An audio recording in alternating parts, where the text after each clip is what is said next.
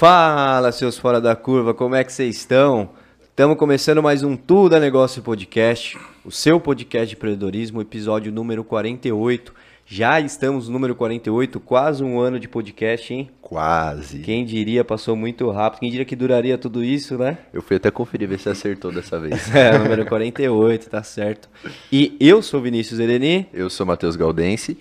E antes de mais nada, queria convidar você aí que já está assistindo a gente a participar aqui, ajudando a gente a trazer mais convidados fora da curva, tendo mais conteúdo relevante, se inscrevendo no canal, ativando o sininho e participando aqui com a gente no comentário também. Manda um comentário aí no chat, manda pergunta, manda o que vocês quiserem aí, que aqui não passa nada batido. A gente lê tudo, né? Quando dá.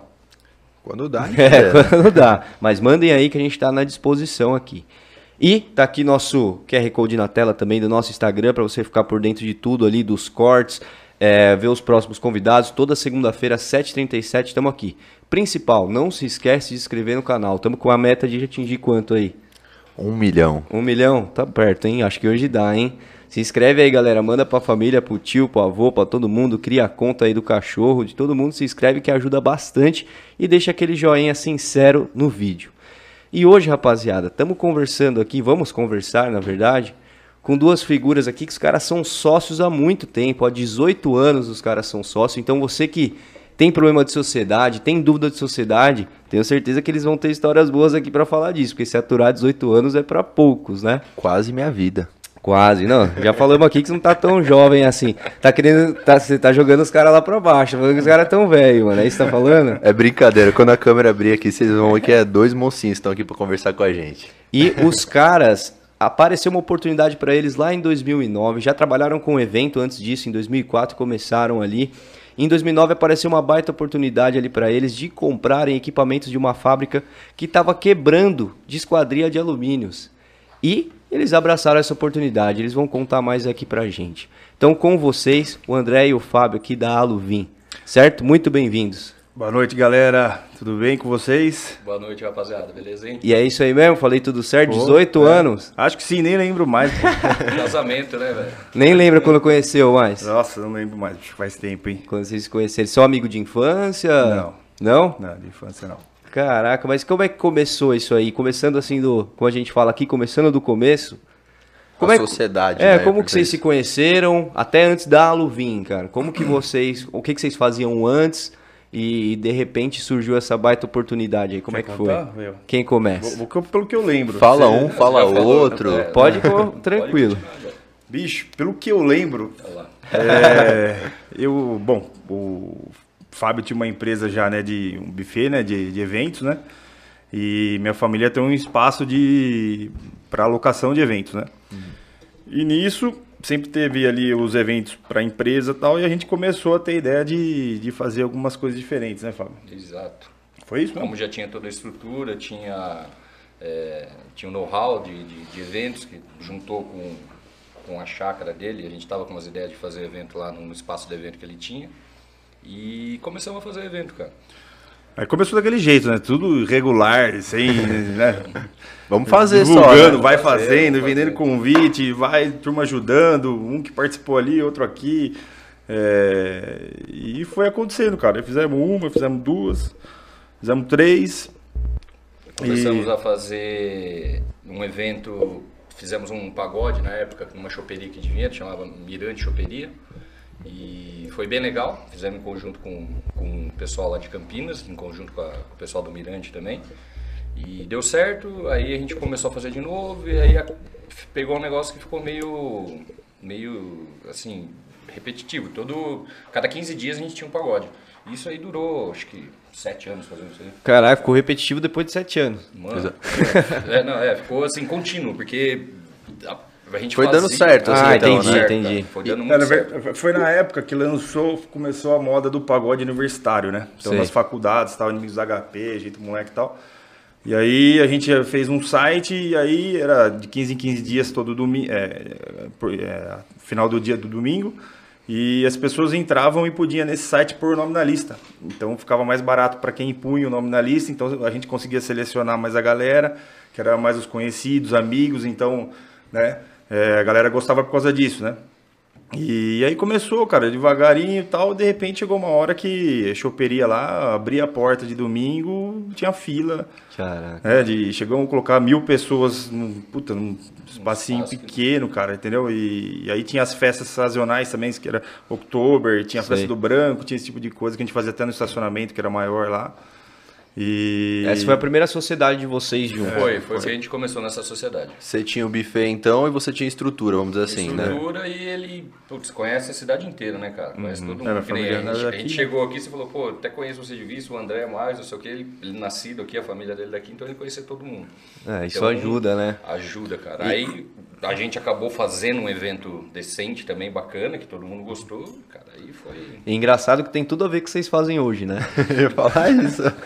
E- Quan- nada, eu ia perguntar, vocês, quando que vocês cansaram, né, de estar de tá ficando até tarde e tudo mais? É, talvez a gente até cansou antes, mas depois a turma cansou também da gente, né? Então, é, a coisa foi indo de um jeito que chegou uma hora que o público mudou, a gente também, né, cara? Foi ficando mais velho e a moda foi passando, foi entrando outra e a gente viu que ali é, já tava a coisa acalmando e aí, o que, que a gente vai fazer, né?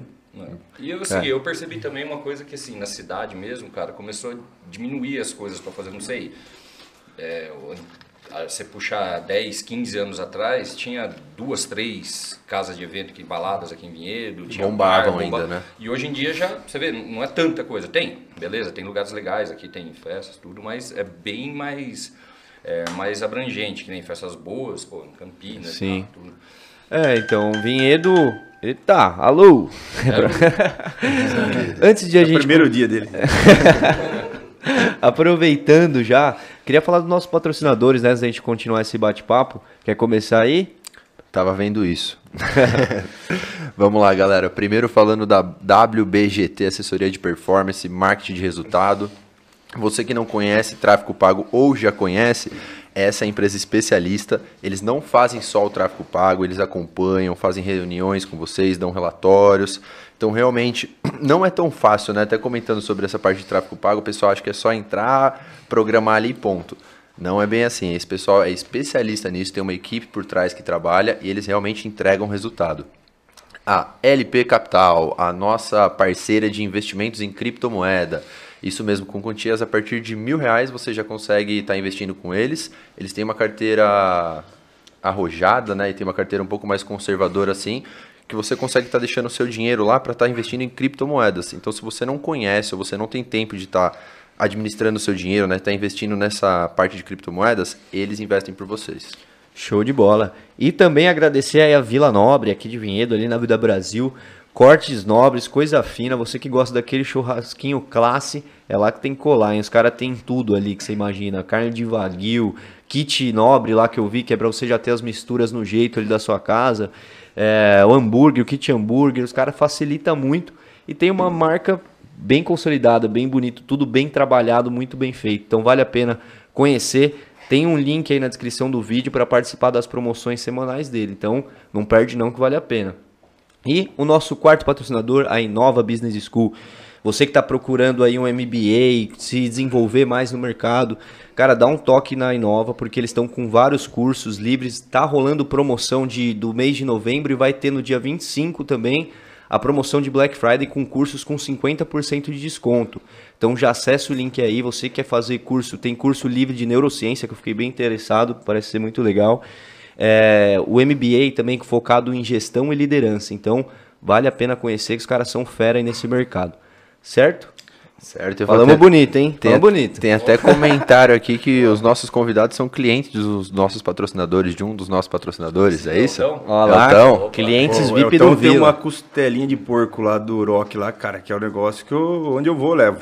É eu- mesmo? Bom, Os caras são bons mesmo, É velho. bom. Cara, Tem que aprender a jogar truco, mas só De churrasco eles entendem. churrasco eles entendem. Boa. Ele va- comentou que depois a gente fala pra vocês também. va- vamos deixar no churrasco o Elton, então, né? é, não vai ler tudo aí que tem uns mal acabados aí, cara. Vamos Vai ler. mandar porcaria aí, viu? Foi viro pra vocês É, aí, daí ó. vocês vão ler. Aí, pra não ficar feio pra gente ler, vocês que lê. Beleza? Voltando aqui pro nosso bate-papo, é, a gente tinha parado aí que vocês estavam fazendo os eventos e tal. E começaram a sentir que as coisas começaram a mudar, né? Na cidade, a gente tá no interior também, né? Igual vocês comentaram de, de ficando mais velho também, vai cansando. Mudando a né? geração. Para a né? cidade, eu acho até bom essa, é, essa mudança um pouco para a área gastronômica do que ficar no que era, né? Exato, foi isso que Até uma geração antes da minha, né? Acho que mais do Fábio e tal, porra, era uma época que tinha muita coisa aqui, só que é muita confusão também, né, cara? Tem Então, uma geração antes que você, é isso, né? Eu falei, entregou agora, hein, velho? então, pô, tem, né? Querendo ou não, é confusão, né? Som, bebida, madrugada, é um negócio que traz alguns problemas, né? Então, é bom isso aí na cidade dos outros, a gente vai e depois volta. Então, mas vocês já sabiam que não queriam isso pro resto da vida. Caiu um momento ali e falou, cara, evento não, vamos achar outra Não, coisa. acho que a gente não pensava muito Não. nisso, não, né, velho? Sabe trabalhar, era o que É, tinha que pra tinha gente pra agarrar e, e fazer, e a gente abraçava, do mesmo jeito que a gente abraçou a luvinha hoje, a gente fazia nos eventos também. Metia a cara, arriscava, jogava 10 na frente pra ver se ia vender 12 e sair com dois, entendeu? Aí chegou, chegou uma hora que a gente também começou a fazer é, a cada 15 aqui em Vinhedo e a cada 15 lá em Itatiba, num bar do amigo nosso, do Daniel lá. E aí, meu, era todo domingo. Aí a gente começou a fazer mais algumas festas de sábado lá, né? Que era música eletrônica e tal. Aí, aí virou esborne, né? Aí no final de semana era. Todo final de semana tendo evento para trabalhar, cara, e assim, não tinha, a gente até tinha um pouco de divulgação é, web, mas era, na época, era mais Era o começo, né? panfleto, Ah, papel. 2004, Você tinha que ir né, pra cara? rua, Papelzinho, pros bares, faculdade. em Campinas, na sua faculdade, em Jundiaí, e divulgar o evento. Arrastar mesmo a galera, né? Uma coisa interessante é que você, você já tinha sua empresa, pelo que vocês falaram, né? Do, do De parte do eventos, buffet, é. é, de eventos, e você tinha a parte do espaço.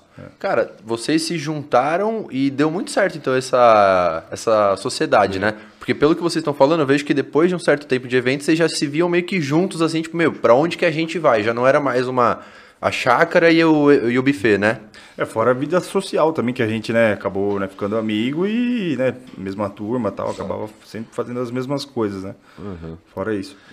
Já foi aproximando, então, isso que eu queria saber, né? Tipo, já foi Já. aproximando, já meio que, cara, a gente tá junto, tá junto, vai ser evento, se não for evento, alguma coisa vai ser. Era cara, esse eu- o pensamento, é, assim. É, assim, é, é- é estranho falar, não estranho, mas assim, é quando bate, tanto de amizade quanto de, sei lá, casal, né, que é um casamento, 20 anos com esse cara, é, é fácil de, de ver que vai dar certo ou que não vai dar, entendeu? Que nem você falou, pô, pra quem tem dificuldade em sociedade, tudo, escuta, conversa, assim, é, cara, foi um achado, né, cara? É um, um irmão, um sócio que eu tenho hoje, irmão, que apareceu aí e deu muito certo, velho. A gente se dá bem.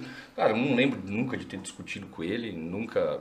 Lógico, algum desentendimento ou outro, quando ele bebe mais do que eu, paga igual na conta, a gente. tem, né? Tem- Não, tem uma coisa importante, vocês estão- são sócios faz bastante tempo, né? Sim. Quase oito anos. Então, é. então, assim, o que eu vejo, uma sociedade durar que não é fácil, né? Porque é igual um casamento, realmente tem vez, teve. Hoje a gente já está mais é, organizado lá e é, a cada um cuida mais de uma coisa, outro do outro, mas é, assim, teve fases que a gente, com certeza, se falava muito mais, até com a nossa própria família, com os filhos, né? Então, Exatamente. o, o que eu acho que, assim, para dar certo, primeira coisa, perder o respeito, acabou. Então, nunca se pode é, passar uma linha que não vai dar para voltar atrás mais, né? Então, é, numa hora, às vezes, cansado, é, que esteja com algum problema, melhor se afastar, respira, do que ali falar alguma besteira que às vezes nem é isso que você pensa, né? E ali acabar tudo um negócio que, cara, é muito grande, né? Pô, vocês estão oito anos aí, a gente tá. É um negócio muito grande para ficar com mesquinharia, coisa pequena, entendeu? Então, é, para dar certo, cara, o mínimo que tem que ter é isso, né? Fora a troca, né? Que tem que ter uma troca, não adianta. Respeito e foco, né, cabeça? Porque a gente tem, tinha um foco, respeito e fala, não, vamos que a gente vai chegar lá. Isso, Vai ter pedras, isso, vai ter desentendimento, mas vambora. E, e tem que ter a troca, mesmo. né? Um completa uma coisa que o outro não tem e o outro completa também vice-versa, né? Então tem que ter isso, senão realmente fica difícil. Né? É, isso é importante, né? A sociedade ser complementar, né? É. Isso é que você está comentando é, é muito legal porque eu vejo hoje a galera também, né? Isso a gente já conversou com muitos amigos que pensam em abrir negócio também, fala, ah, acho que aquele fulano ali pode ser meu sócio, porque ele é muito meu amigo. Mas isso não basta, Às né? vezes perde o amigo, né? É, exato. Muitas vezes, né? É, muito. É mais comum isso, na verdade. É, então às vezes é melhor ter um cara ali que nem é tão tanto seu amigo inicialmente, mas que vai te ajudar e vai ter foco. Igual você falou, foco no objetivo, né? Tem que ser isso. Objetivo, cara. E os- a gente sempre teve o mesmo foco. É. Sempre, sempre. Desde os eventos até hoje. E quando que foi o momento que vocês falaram assim, cara, surgiu a oportunidade? Quando que surgiu a Luvin? Como que surgiu a Luvin, cara? Que vocês estavam lá fazendo evento, como é que brotou isso, assim? Como, como a gente falou, chegou uma época que começou a cair um pouco né, a, a frequência no, no, nos nossos eventos e a água começa a bater na bunda e você, vamos fazer alguma coisa, vamos fazer alguma coisa. E a gente sempre pensava, oh, vamos montar alguma coisa, vamos montar um negócio diferente, fora do evento, porque o evento é sazonal. Então, tinha festa que você ganhava, tinha festa que você perdia, tinha festa que empatava e vamos embora. E, e, acabou aparecendo essa oportunidade, cara, assim, caiu no colo de, um, de uma empresa de esquadrias que fez a venda no, na época para minha ex-sogra, para a avó dos meus filhos. E, e, os caras não entregavam, as esquadrias não entregavam, entregavam. Ela me ligou e falou: pô, dá uma ajuda para mim. Tem, eu comprei as esquadrias aqui para fechar a churrasqueira aqui, as portas, e, e já faz 40 dias, fazem 40 dias eles não entregam, né? E eu de primeiro já fui lá fui ver quem que era, né? E eu cheguei lá, até conhecia o, o, o, o antigo proprietário da, das máquinas. Que Deus é, o tenha, né? Que Deus o tenha. O falecido Chucrute. É. Um, um, amigo nosso aqui da, da cidade, eu falei, pô, Chucrute, e aí, cara, o que tá acontecendo? Não, não vai entregar? Ele falou, pô, não dá. Eu olhei lá o barracão novinho, as máquinas tudo nova e vazia a empresa, cara. Não tinha ninguém trabalhando, só ele lá na frente lá. E não, vou entregar, vou entregar. Falei, beleza. Aí passou uma semana, nada do cara, daí eu chamei meu segurança, né? Falei, vamos lá com segurança lá, porque qualquer coisa a gente já, já resolve lá, né? E o André foi comigo, né? E a gente chegou, sentou, conversou. O Léo não chegou aí, não? Né? Na primeira vez, não. Que a gente é. tinha um terceiro sócio quando a gente abriu, que ele acabou saindo, que é o Leonardo Scatelone. Léo. Léo. E aí a gente foi, eu fui com o André. Aí chegamos lá, o cara tava pior ainda, cara as portas fechadas mesmo. Falei, nossa, o cara não vai entregar, André. Aí a gente deu um aperto nele, conversou com ele e a gente teve ideia. Falou, pô, vamos fazer o seguinte, você tá. Vamos falar em número, vai, você, você deu. Você tá devendo 10. Quanto que vale? Ah, sua máquina vale 20. Então tá bom, vou te dar mais 10, você me dá suas máquinas e, e zero. Digo, não, beleza, ele aceitou. E na, gente... verdade, a gente não tinha. Na verdade, a gente assumiu as parcelas, né? Porque ele não tinha pago as máquinas, né? Então tinha pago tipo metade que era o valor que ele ia conseguir devolver ali, Exato. a gente assumiu o restante da, da, dos boletos. Né? De boleto. Caraca, então, peraí, na verdade, vocês já entendiam alguma coisa disso? Imagina. Não. Aí que tal? O Léo, que estava com a gente no começo, era o único que sabia do ferramental, assim, né? Parte que tem a empresa dele até hoje tal lá, né? É, tocando a empresa. E ele era o único que sabia. Eu, o Fábio, a gente não sabia pegar na furadeira, né? Não. Ah, até um pouco, né? Porque a gente trabalhava gastando é, cacete nos eventos. É. E aí. Montando evento. É, aí acabou que a gente saiu de lá e agora, né? Ou vende a máquina, o tanto que tem de valor das máquinas, ou faz o serviço da sogra, né? Que tem que devolver, né? Exato. E aí, cara, apareceu também, a gente falou, pô, como é que a gente vai fazer isso, cara? Vamos, né? Como é que a gente vai fazer? Apareceu uma pessoa que está com a gente até hoje, o Robson, deve estar tá trabalhando lá até, até agora. Estou fazendo hora extra lá. É, um abraço para todo mundo aí, galera, que está trabalhando Salve, aí, fazendo a vida. Boa. E apareceu lá, ele trabalhava numa vidraçaria, porque era um serviço mais de vidraçaria, não era nem de caixilho, né, que é o que a gente faz hoje.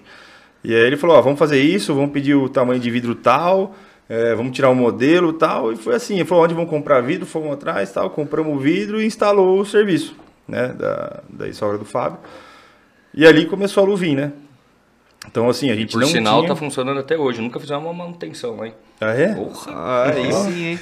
18 anos, é. A madeira não mexeu lá, porque era madeira? Não, não mexeu. Graças então, a Deus, tá tudo é. bem lá. E assim começou a Luvin, então. Ah, aí, né, cara, a gente, na verdade, não sabia onde estava se metendo, né? Porque Exato. eu acho que talvez o sucesso também... É, eu acho que contou com isso, porque hoje, se a gente falar, pô, vamos abrir uma empresa de esquadria, cara Aí você vai ficar pensando, puta merda, mas isso, aquilo, aquilo lá, lá. E na época, como a gente não sabia, né? Nós falou, vamos, vamos, não sabe o que vai enfrentar, vamos embora, né? E aí a gente se juntou. Nesse momento a, a ignorância foi boa pro negócio, né? Isso. Pra surgir o negócio, é, né? Foi boa pro negócio. boa, a coragem foi grande aí, também. Aí a gente falou assim, pô, e agora? Aí cada um lá deu na época, acho que, sei lá, 6 mil reais, se não me engano. Alugamos o espacinho lá que é hoje é uma salinha da âncora, né? Que é aquela foto que eu mostrei pra vocês lá. E colocamos no jornal, precisa-se de serralheiro, né? Porque é igual serralheria de ferro, né? Precisa de um cara que faz, sabe fazer o negócio lá, né? E aí, cara, começou a aparecer gente de lá, de cá, não sei o quê. Eu lembro como se fosse hoje, uma pessoa sentou na nossa frente lá falou, um cara experiente, né? Que já de mercado, falou assim, ó, vocês são loucos? Exatamente. Falei, por quê? Falei, não, não é assim não, cara. Vocês vão se lascar, bicho. Não é assim, vocês estão loucos, não sei o quê, não sei o que lá. Aí, beleza, passou... Encontrei com ele uns tempo atrás agora até. E aí apareceu outro, falou, vai esse aqui mesmo, vamos embora juntos, tudo na cabeça dele, cara. É, tudo conta na cabeça dele. Na Hoje em dia a gente cabe- tem software, É, tudo, sei. tem as coisas. Aí, cara, é, apareceu é, o, o seu Rui curso, que eu, não, eu acho que ele era mais louco que a gente, né? Porque pra ele Pra entrar gente, ir lá, acreditar. olhar aquele estado daquele barracão, sem nada, e entregar, falou, ó, vou fazer uma obra, deu lá sete cheques lá de uma obra dele lá, a gente nem sabia, cara, fazer direito na época tal, que ele fechou, né? Mas a obra só ia sair na frente. E aí com o cheque dele a gente que também conseguiu ele ir trabalhando, né? Pagando as contas e tal. E o, um serralheiro encaixou com a gente lá, foi indo. E até na hora que a gente foi entregar a obra do seu Rui, já, já tava assim, a gente já sabia fazer pelo menos, né? Já tava uma estruturinha lá, né? Uhum. Mas foi um parceiro importantíssimo, cara, que se ele ali não tivesse ali dado aquela... Uma né? pessoa que tinha um pouco de conhecimento abraçou a causa ali com você. Não, ele, ele falou, falou, pô, quero ajudar o pessoal da cidade, né? Entendeu? Aham. Ele é um arquiteto, ele Ah, faz entendi. obras aqui. É. Então, E aí tem meu tio também, o Zé, que, pô, também entregou a primeira obra lá, faz lá, vai, fez um barracão pro Larcab lá, e a gente acabou fazendo também na E época. nisso a gente começou, a gente montou, fez o logo da empresa e começamos a divulgar também, certo? Entrou em, em mídia, que tinha na época impressa, tudo, no- inclusive na revista da, da, da Eisoga, no Via Vitrine, e começou a entrar a cotação. Liga, liga, liga, porta de, de, de, de- portinha de gás, box de Tela. banheiro, tela mosquiteira pra janela, e começamos a fazer as coisas, cara.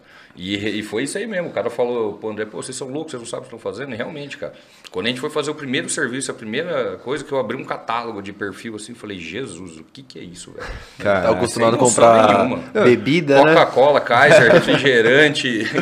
É, então, só pra dar uma sintetizada, você foi lá pra cobrar um trampo e saiu, vocês saíram com uma empresa. Exato. Mas Empresa ali, não, né? Era com os um equipamentos. Só os Espermatozoide, né? E pegamos tudo e colocamos lá na, na casa que eu morava na época do Jardim Itália. Enfiamos tudo lá na garagem lá, falamos, bom, deixa aí, E, depois a e na- naquele momento vocês pegaram a as máquinas, o qual era o produto que vocês faziam pra galera entender também? Naquele primeiro momento, eu acho que hoje já mudou um pouco, né, o que Não, vocês já- entregam. Já, Já era caixilho já. era. E o que, que é o castilho assim, só pra É porque no, na parte de janelas e portas a gente tem alguns segmentos, né? Então, assim, tem a parte que é mais vidraçaria, que é só o blindex, antigo blindex, que é igual o box de banheiro, né? É sem caixilho de alumínio em perfil volta de de, cada folha. Sei. E tem a parte de caixilho de alumínio, que aí realmente, a, você olha aquela porta, tem alumínio a volta inteira de cada folha, né? Que tem um sistema de perfil que um te sistema dá de perfil, vedação, né? estanqueidade, Sei. termoacústica, Aí tem as janelas de PVC também, que é outro material, e tem depois pele de vidro, outros segmentos também, né? Que, e, na- e naquele momento já era isso. As máquinas Não, já eram pra Era isso. só pra fazer coisinha, assim. Portinha, né? É, acabamentozinho. Dava pra fazer uma casa, de cada vez dava devagarinho, ele dava, entendeu? Uma de cada vez a gente fez, foi Uma, fazendo. uma coisa interessante é que quando o Vini tava falando, quando você chegou lá pra cobrar essa encomenda da, da sogra, Exato. vocês pegaram com o objetivo de fazer algum negócio. Né? Tipo assim, o que passava assim na cabeça, por curiosidade, tipo, pensar em comprar e revender as máquinas, ou tipo, vocês tinham a intenção que ali tinha oportunidade. O, o Fábio era meio louco, né? Falava, não, vamos abrir um negócio aqui. Aí o Léo que conhecia, o Léo, né, contou Entendi. bastante, porque o Léo falou, ó, tá no segmento bom, tá tendo, então ele ajudou ali nessa parte, né? Tem mercado, Tem né? mercado. e tal. Ele ajudou bastante. E no foi indo. Aí o Léo saiu depois, logo dessa fase do começo, porque ele tinha a empresa dele lá, ele, ele que tocava lá, né? Então acabou ficando só eu e o Fábio ali, né? É, pô, aí foi indo, aí a gente dependia muito do serralheiro, né, cara? Isso Tudo na cabeça perguntar. dele, que é igual, era igual uma Tudo serralheria conta, de ferro, né? Pô, eu quero fazer uma janela, o cara começava de, da medida pra fora e vinha, vinha diminuindo, mas tudo assim, na cabeça, no caderninho, né? Vocês ficavam na mão dele, né? Vocês Na mão também dele, não tinham o cara, muito não- o cara conhecimento. não ia trabalhar, acabou, não saiu uma janela. Refém do... Ele precisava fazer uma vez, só que a gente conseguia ver e fazer as contas depois pra, pra, pra fazer Então, o mas corte. nesse assim. primeiro momento foi importante ter esse cara também, né? Sim. Como- essencial. não, lógico, né? Essencial. Aí que aconteceu, né? Aí apareceu outra pessoa na nossa vida que foi o, o Alan, né, da Lumake, que na época é um cara também legal para trazer aqui, porque pô, um cara sensacional, assim, autodidata, o cara ele inventou um software já existia no mercado um software. Algum software, Mas sim, era assim, sabe aquele. Boeing que não tem piloto? Pra, pra- Uhum. Não era fácil, entendeu? E aí esse menino, ele fez um, na época era um menino, né, igual a gente, fez o software e... Um mais simples, assim, que a gente conseguia dominar, entendeu? Todo mundo pudesse E usar. ele veio com o software bem no comecinho e falou, ó, vocês vão me passando aí também o que tá bom, o que tá ruim, vai indo e tal. Pegamos o serralheiro, o Zelão, né? Zelão, tudo que você cortar, você anota a medida aí. Falou, não, pode deixar, pra gente preencher o software aqui e não depender mais, né? De, de, se ele pô, né? Então, a gente foi preenchendo, foi devagarinho, foi indo. Então, aí a gente, pô, primeira vez que a gente tinha um software, você punha a medida e já saía o, as medidas de corte. Então, não precisaria ser um serralheiro experiente, poderia ser um menino que tivesse lá, ele ia saber o, o tamanho das medidas de cortar, né? Da, das janelas, né, da superfície. E aí foi indo, aí foi indo, é, o serviço aparecendo e tal, né? A gente mudou de um barracão desse lugar da âncora, a gente foi para outro barracão na Nova Jardim Nova Era. E aí já não estava mais na mão do Zelão. O software Ah, começou com a ele entregar. ainda. Tá Opa, ainda, não, ainda. demorou bastante pra gente, né, conseguir, né? Mesmo com software, a gente ainda tinha. Era, era a junção das duas coisas. A gente tinha o software, que a gente estava aprendendo a trabalhar, e vai, vai desenvolvendo, vai saindo as folgas certas para cortar no- na medida correta. E ainda tinha o a serralheiro. experiência, né? Do, A experiência. Tem muita coisa que não deixava de ser artesanal, assim, né? Então tem alguns detalhes, aquela manha, né, que você tem que ter de qualquer coisa que você faz, né? Então, assim, lógico que não é que assim poderia por qualquer um que ia sair janela, né? Tinha que ter gente experiente ainda, né? E nessa fase que a gente mudou para o Jardim Nova Era, que, que o nosso, nosso gerente de fábrica hoje, o Júlio, que ele Uhum. veio também. Foi a primeira, primeira vez que ele entrou na Luvinha, ele ainda não estava, se eu não me engano, não sei se ele estava cursando faculdade ainda, ou se ele estava, ele estava bem no começo de engenharia de produção, e ele foi trabalhar com a gente. Ele trabalhou acho que um ano, né? Uns dois anos com a gente. Chão de fábrica, né? Chão de fábrica. Estava trabalhando em chão de fábrica, de ajudante lá do, do Zé- falecido, falecido, Zelão. Zelão faleceu? Faleceu. Faleceu, falecido Zelão. Ele era ajudante. Hoje ele tá igualzinho o Zelão. Tá a Tá barriga tá engordando. igual. e aí ele veio, trabalhou um tempo com a gente, acho que um ano, quase dois anos, e saiu. E foi trabalhar numa área industrial, mais, uma empresa maior. E- Mesmo segmento. me- Não, é o segmento de, de cabos, fios e cabos. Máquina para fios e cabos. Mas ele, é- ele foi, trabalhou lá e a gente tá, tá pulando, tá voltando, mas Aham, ele, ele acabou tá. voltando agora. Acho que eu também não tenho na, na cabeça quanto tempo faz que ele tá com a gente de volta aqui. Mas ele voltou formado, daí, em engenharia de produção e com experiência de fábrica. E ele chegou na Luvinha e ajudou É, muito a gente. Aí foi todos ali, tem gente ali até com mais tempo, né, de casa Tem. ali que, né, cara, dá vida também, todo, fala. todo mundo ali, né, se falar os nomes, falar um aqui vai ficar ruim, mas tem gente ali, realmente todos que estão com a gente lá, né, é, não é um favor pra ninguém, mas é uma troca ali que dá certo, porque a maioria realmente tá há muito tempo com a gente, né. Aham. E, mas aí foi a primeira vez que a gente, porque assim, como a gente fazia tudo, aí você não faz nada, né? E foi a primeira vez que pelo menos um setor da Luvin foi criado, porque como a gente foi crescendo passinho por passinho, a gente não tudo. tinha aquela função. Então foi sendo criado isso, né? Então nesse momento foi criada lá o gerente de produção, o Júlio assumiu super bem, então foi a primeira vez que a gente conseguiu é, sair, tirar de foco de cuidar da produção. Isso foi Ele- quando ele voltou. Isso quando ele Exato, voltou. Na volta dele. Então isso foi a primeira, a primeira hora que ele, pô, ó, o Júlio cuida da produção ali, a gente pode se dedicar a outras coisas, né? Esse é um Entendeu? ponto importantíssimo para o negócio, né? Quando você negócio. começa a conseguir delegar outras coisas, pensar É. em coisas não mais importantes, mas coisas que só o dono consegue pensar, A né? empresa deve depender dos donos, né? Acho que deve não, mas ela pode depender dos donos, mas os setores, os, os, os setores da empresa não pode. não- ah, o financeiro não pode só depender da gente.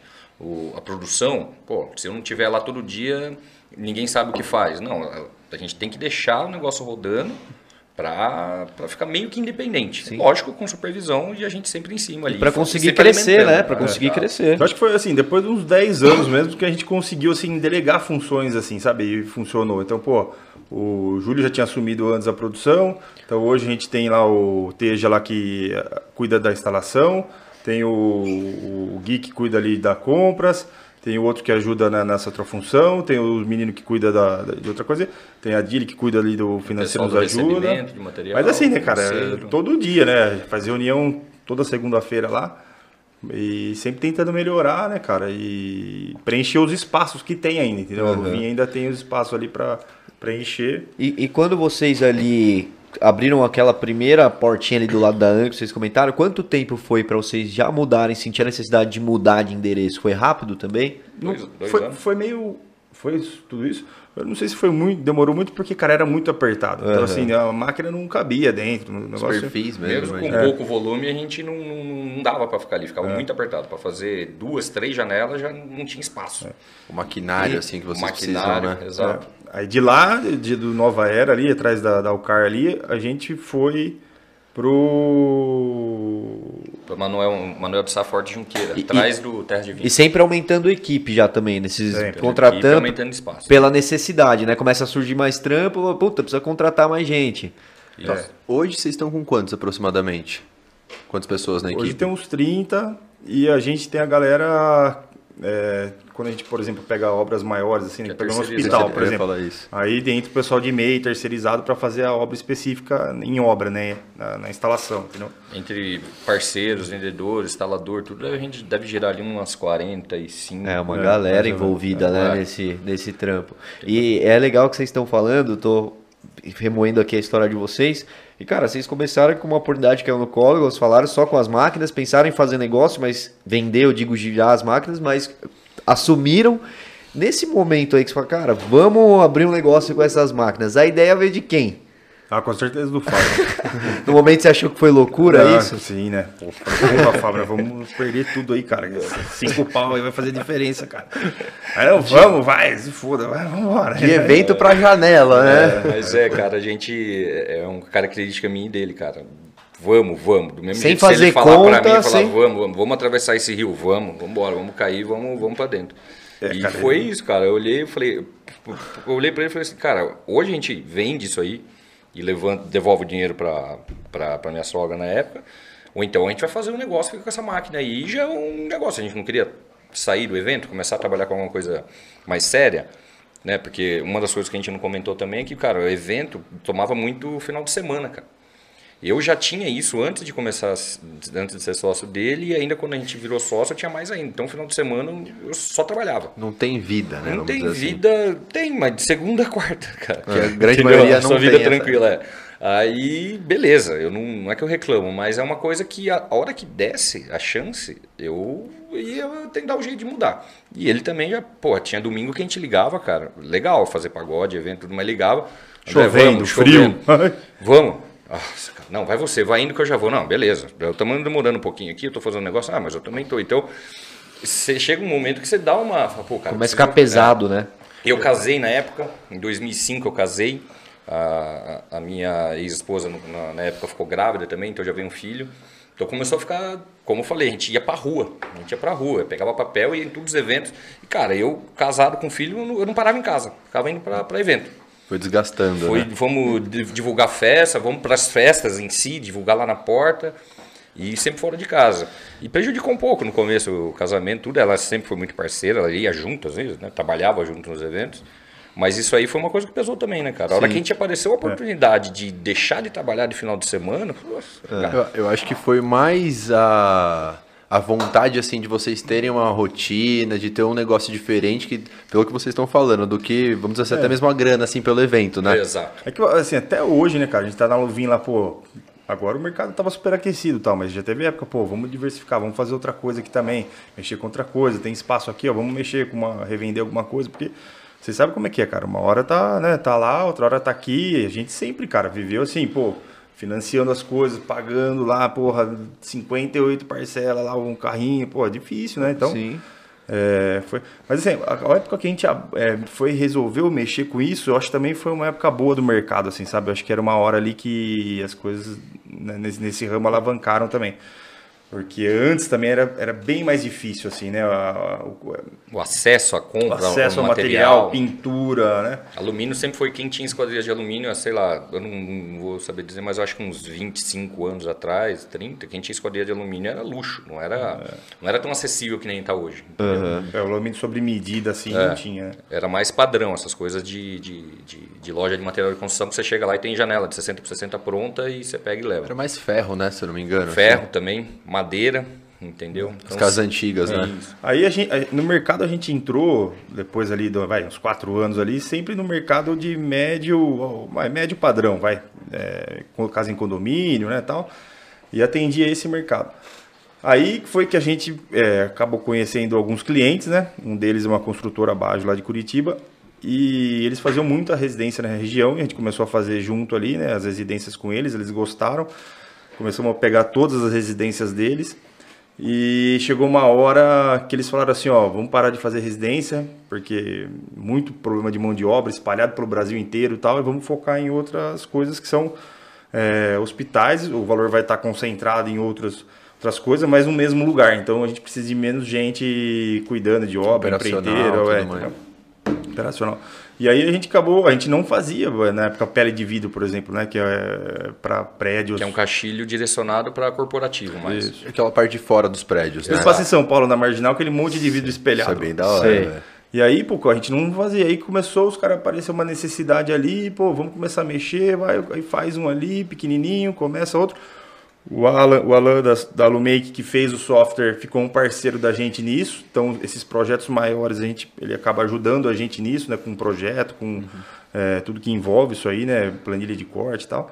E, e a gente foi atrás dos caras, meu. Onde os caras foram no Brasil, a gente encarava. Até umas loucuras, assim. Falou, pô, eu não, eu não sei nem se isso aí vai dar prejuízo, mas vamos embora. Nobre em Cuiabá. Unimed Cuiabá, é, Vila, Hospital de Vila Velha, é, Brasília, caraca, Uberlândia, e tudo coisa grande, tudo coisa levar assim, 3 mil daqui, metros quadrados de vidro. Tudo daqui para lá vocês levavam. Tudo daqui para lá. É, essa é a história de eu falar assim, ó, vamos atravessar esse rio agora? Vamos. Vamos fazer essa obra lá? Vamos. Vamos embora, vamos meter marcha e vamos. Caraca. Enfiava a cara, ia, cara. É, aí sim, pô, a primeira, puta, aluga casa, manda uma galera, pô, galera sofrendo também, longe de casa, puta, só pepino. Aí a outra, pô, vamos melhorar aqui, ó, chama uma equipe de instalação do outro lugar ali. Ou, não, essa aqui é melhor a gente ir mesmo, né? Acho que vai dar para fazer em etapas tal, né? E a gente foi indo e saiu, cara. Saiu as obras, graças a Deus, né, cara? Tudo certo. Cara, e essas obras, pelo que vocês estão falando, aí são coisas realmente grandes, né? Não. Só de imaginar, tô, você comentou dos prédios ali da, Hospital, da marginal. né? É, é. Você, você fica imaginando, exige muita gente envolvida, né? Exige. Ah, e administrar isso, assim, querendo ou não, vocês eram novos no mercado, né? Abraçaram boas oportunidades e o que eu vi também é que vocês sempre se preocuparam em estar com boas pessoas ali, né? Fecharam, tipo, encontraram uma oportunidade com esse cara lá de outro estado, mas não deixaram é. para trás, falaram, vamos para cima. É, o, no que, eu, que a gente percebe assim que assim, a gente não vende preço, tá? Isso aí, né? Então, assim, o que a gente vende? Pô, é a confiança das pessoas, né? Então, as pessoas hoje querem na obra as pessoas que estão se dedicando ali. Dependendo se a, se a empresa é grande, pequena ou média, é, tem que ter gente ali cuidando da obra. O cliente se sente ali prestigiado, né? Que tem uma pessoa responsável pela obra, dedicada à obra, né? E aí isso a gente conquistou com eles. Então a gente ficou uma empresa que não era muito depois que a gente mudou, né? Para esse último barracão, a gente ficou uma empresa que não é tão pequena, não é pequena, mas também não é uma big empresa. A gente é uma empresa média que os donos estão ali direto, lidando diretamente. Então, isso cria um conforto para o cliente, tipo assim, pô, tô falando com o dono, que se precisar falar com o dono, ele tá ali. Confiança. Pô, essa obra aqui tá um pepino, vamos pôr um pouquinho na frente aqui, porque realmente ela precisa. A gente não tem aquela coisa travada ali, né? Uhum. É de, então, aí foi indo, aí teve o negócio da pandemia, né, cara, que putz, aí a gente falou, o que, que vai acontecer agora, né? O que, que vai acontecer com o mercado agora? E foi justo a hora que a, a empresa, da, que é parceira nossa ali, focou mesmo em hospitais. Eu lembro do Dória falando, ó, pode, vai parar qualquer obra, menos hospitais, né? Porque precisava de hospital, né? E a gente tava com uns dois hospitais, né? É, dois, e não parou. Caraca. Então quer dizer que, pô, é, pandemia, pandemia mesmo, ou não, quando, a gente tava com muito serviço. Né? Quando fechou o lockdown lá, tudo, a gente ficou o quê? Uns, uns dois meses só, meio sem poder fazer nada, sem nem telefone é, nem podia isso, falar, que não pegava Covid no telefone. Então, aí foi uns dois meses que a gente ficou só, mas depois, cara, voltamos desesperado, né? Já pensando o que, que a gente ia fazer, no que, que ia vender, mudar de lugar, que agora é o fim do mundo, né? Uhum. Mas, cara, graças a Deus, tava com essa, com essa parceria, graças a gente também, a gente tava com essa parceria com essa construtora, com hospitais, que não parou. E a, a, a, a construção civil em si, cara. Parou uma semana, ele é. já depois já liberou também. Não parou muito, cara. A construção, a construção civil é um ramo cresceu que, até, né, cara? se eu não me engano. Cresceu muito. Cresceu porque as pessoas começaram a se movimentar. Então precisou ter bastante negócio imobiliário, compra e venda. É, quem estava com dinheiro investido e estava muito incerto o mercado começou até é, é, realizar e comprar terreno, fazer obra, que é uma coisa mais certa para você ter de, de investimento. E, cara, explodiu tanto obra quanto reforma, tudo. E É, indo. reforma, eu lembro que deu um boom grande aqui, principalmente na nossa cidade, aqui dos condomínios, galera em casa, né, quer mudar a casa inteira, né? Exato, muito. Isso a gente viu esse movimento aí, porque a gente queria arrumar mão de obra pra cá, não conseguia, de pedreiro, de jardineiro, os caras, não, estamos tudo em obra correndo lá na- nas casas no meio da pandemia. Foi isso mesmo. E o que me chamou a atenção que vocês comentaram, que é legal, porque assim, o empreendedorismo da vida real, né, que a gente gosta de trazer aqui. Cara, não é da noite pro dia você construir um negócio. E essa oportunidade grande aí de vocês se aliarem lá com o cara- pessoal de Curitiba, fazer hospitais, foi depois de quatro anos de empresa, né? Pelo que você comentou. Residência, né? Residencial É, a gente foi depois, depois de quatro anos? Não, foi é isso aí, depois de quatro anos. Era mais um projetinho ou outro no começo, então. É, e aí eles gostaram, foi indo, porque eles tinham uma sede aqui em Campinas, né? Então, que, que a gente cuidava das obras daqui da região aqui. E aí foi, mas assim, cara, a gente tem o, acho que tem um amigo meu, Alex, aí, grande Alex, abraço. É, já falou uma coisa, eu nunca esqueço, né? Que o segredo do negócio são é, poucas empresas grandes, poucos clientes grandes e muitos pequenos, né? Então a gente tem hoje na Luvin poucos cli- clientes grandes e, e muitos os clientes final, que é o que paga o arroz e feijão que faz girar a firma. E ali, às vezes, duas obras grandes ao mesmo tempo a gente é capaz de pegar ali, né? E, e toca o barco desse jeito. Então, mas durante muito tempo, no até o começo da Luvinha, até vocês começarem a, a abraçar mais coisa, era tudo residencial, assim, serviço pequeno. Era mais Ca- picadeira, né? começou, começou bem variado. Era picadeira, era portinha aqui, portinha ali, mas começou a pingar bastante também em obra. Aham. Como essa do, do Arthur Sa- o Rui Sauerbrau, que ele falou.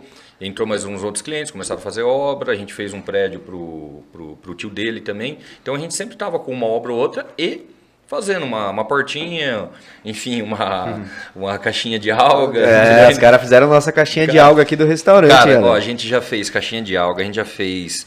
é, é, como é que é o nome? A casinha de cachorro de alumínio, a gente já fez. O que aparecia, vocês faziam. Cara, tudo. Só podcast que não, né? de alumínio. Ainda, né? Podcast Ainda. a gente já fez. E até hoje, cara, sempre aparece uma coisa ou outra, a gente. é, não é que a gente não pega negócio pequeno, é que entra numa fila e às vezes negócio pequeno demanda um pouco mais de, de agilidade. Você vai fazer uma porta na sua casa, uma portinhola, beleza, você precisa para daqui 15 dias você já quer que esteja ali. E a gente já acaba, acaba entrando num prazo na fila de obra lá, então acaba ficando um pouco mais para frente. Mas a gente faz. Mas faz. Porque Quem parece lá, cai. Quem precisar ir serviço numa nunca. portinha, alguma coisa. É, então, então vocês hoje não tem um foco, tipo assim, ah, só vamos pegar prédio enorme, Não, só obra grande, não. Isso eu acho que é um dos grandes diferenciais de vocês até, É, velho. Porque. Ninguém comenta- quer pegar coisa pequena. né? Isso que eu ia falar, tipo assim, os, os dois aí que topam qualquer desafio, entendeu? Exato. Porque até, obrigado que você comentou da caixinha, cara, isso daí foi uma coisa que a gente teve um problemão no começo e foi bem isso, entendeu? A gente chegou lá, tudo mais, e a, falando que eu tô até lembrando da, da recepção, a gente nem se conhecia. Até mandar um abraço pro Julinho, não sei se ele tá vendo aí, né? É, Projeto do Júlio, a caixinha. Até, você comentou do Júlio que a gente se conhecia, né? Mas, cara, eu achei muito da hora a trajetória dele, porque eu conheci ele há um bom tempo, ele trabalhou com vocês, saiu, foi para uma grande indústria, que muita gente, né, pô, carreira, isso, aquilo. Ele viu que o negócio era ali na Luvim e ele voltou, cara. E pra mim isso é muito legal, que mostra mais ainda os empresários que vocês são, né? Que estão caminhando, as pessoas estão indo atrás de vocês, eu, entendeu? eu- eu- eu- da minha geração, cara, é, eu fiquei com uma sensação assim que todo mundo era obrigado a fazer faculdade. Porra, na minha época, cara, beleza, acabou o ensino médio aí, o que, que você vai fazer? Aí era administração, era o cara que sabia fazer um pouquinho mais de conta ali, administração. O cara que ia fazer publicidade, que fui eu, que, né? O cara que ia fazer educação física. E aí, cara, o resto do mercado, entendeu? Não tem quem que vai abastecer tudo isso. Então, pô, você pega hoje gente aí que sabe operar uma máquina, sabe fazer alguma coisa que ganha muito mais do que um cara que pagou cinco anos de faculdade lá, ficou no bar lá cinco anos gastando dinheiro, né? É, se soubesse que ia ter a, a Luvin, teria, teria feito engenharia civil, É. alguma coisa ligada. eu, eu, eu sou formado em administração e ele é publicitário, entendeu? Ah, serviu, né? Pô, É. bastante. Mas, mas, mas você vê que não tem, cara, não tem curso técnico. Pô, a gente tá na região mais rica do país, você vê, é difícil, cara, né? Você achar alguma coisa específica assim, né? E faculdade, um monte, né, cara? Um monte de.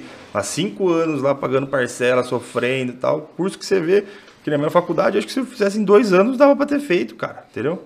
Mas não perde nada é perdido, né? Sim. Nada é perdido. Legal que você comentou isso até, Andrezão. Então, eu vi no. Tava dando uma fuçada no Instagram de vocês, vocês dão alguns treinamentos pro pessoal lá. Né? Deveria dar mais. É. Então, mas vocês sentem falta disso, assim, tipo, na região, dessa mão de obra específica para o mercado Sim, de vocês? sim. Vou falar pra você, a gente só tem mão de obra farta em Vinhedo, porque quando a gente abriu a Luvim, a- existia a de alumínio aqui em Vinhedo. Os caras eram big lá na capela lá do Betão. Foi uma escola para os funcionários. Que até a- o Betão ajudou a gente no começo, algumas coisas ali. E foi uma escola pra galera aí da, né, que morava ali perto ali. Então, pô, chegou uma época que eles tinham 100 funcionários lá. Então, sempre tinha o, o amigo do amigo trabalhou lá, né, sabe, você sabe mexer alguma coisinha. entendi. Então, nunca faltou mão de obra. É impressionante que né, na região nossa sempre tinha uma galerinha, entendeu? Mas hoje tem, cara. Hoje você vai ver, não tem molecada na rua querendo trabalhar, cara. Você vê, a gente tem amigos que têm empresas também, me ligou outro dia, falou, meu, Saiu quatro hoje aqui, eu não volta. O Júlio lá também sofre, às vezes, para engrenar alguém. É, o ele pessoal não tem aqui, paciência, ó. entendeu? Ó, A gente, já, que, a gente já fez suporte de bicicleta de alumínio. também.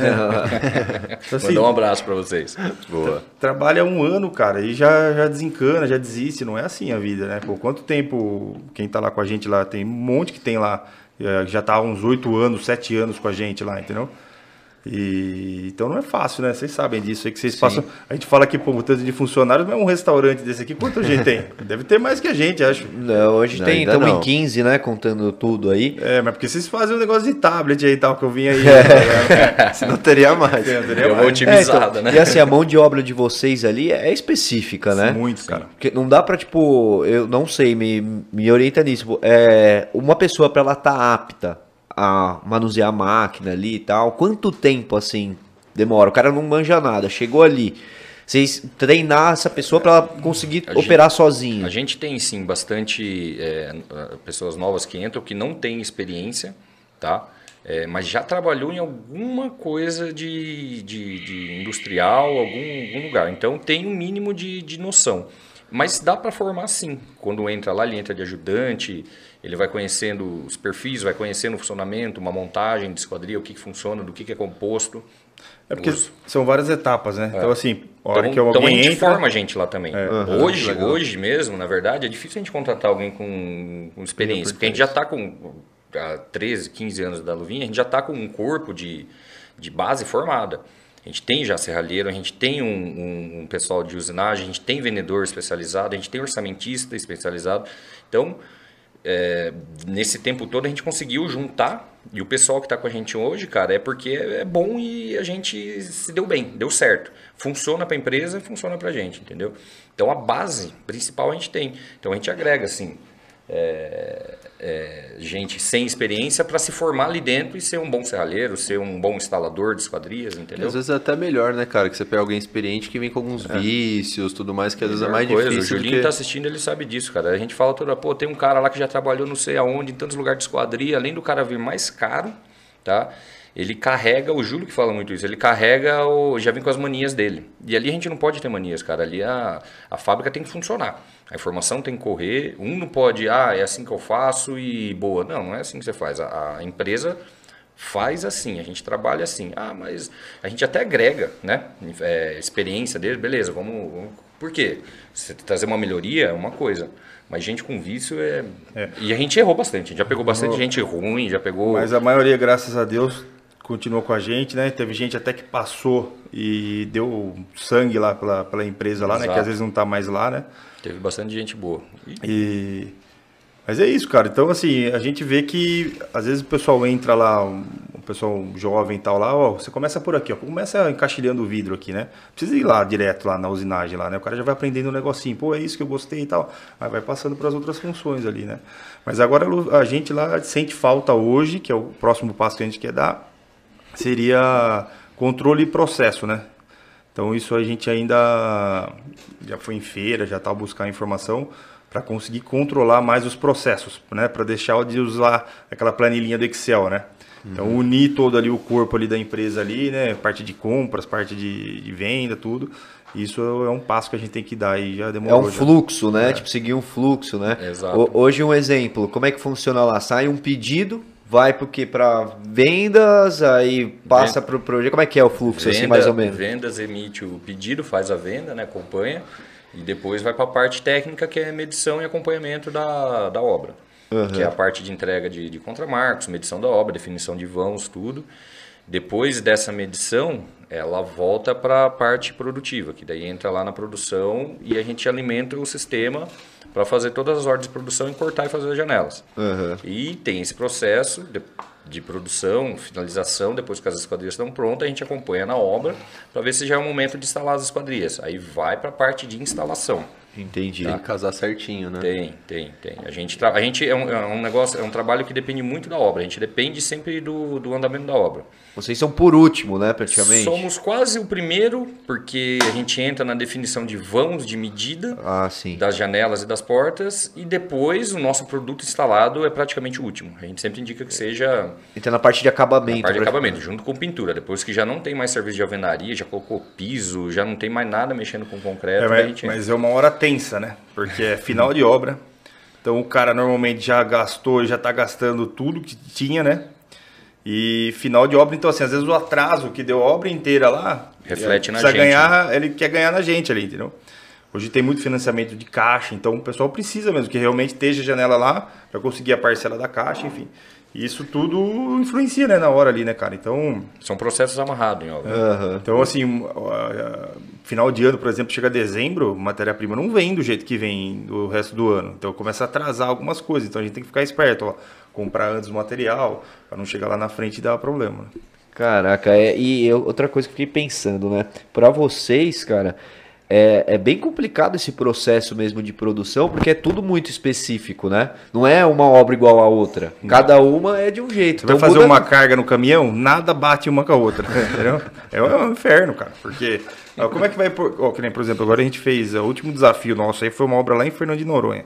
Caraca, um restaurante Chega uma lá. obra em Noronha, cara. Cara, como é que nós vamos... Como é que a gente vai levar as peças para lá? Mas vocês foram pra lá curtir uns dias. Fomos. Foi os dois, né? Como é que a gente, como é que a gente vai levar as peças para lá? Cada uma é um tamanho. O cavalete que vai fazer, como é que vai descarregar lá e carregar? Aí tem que pôr no barco.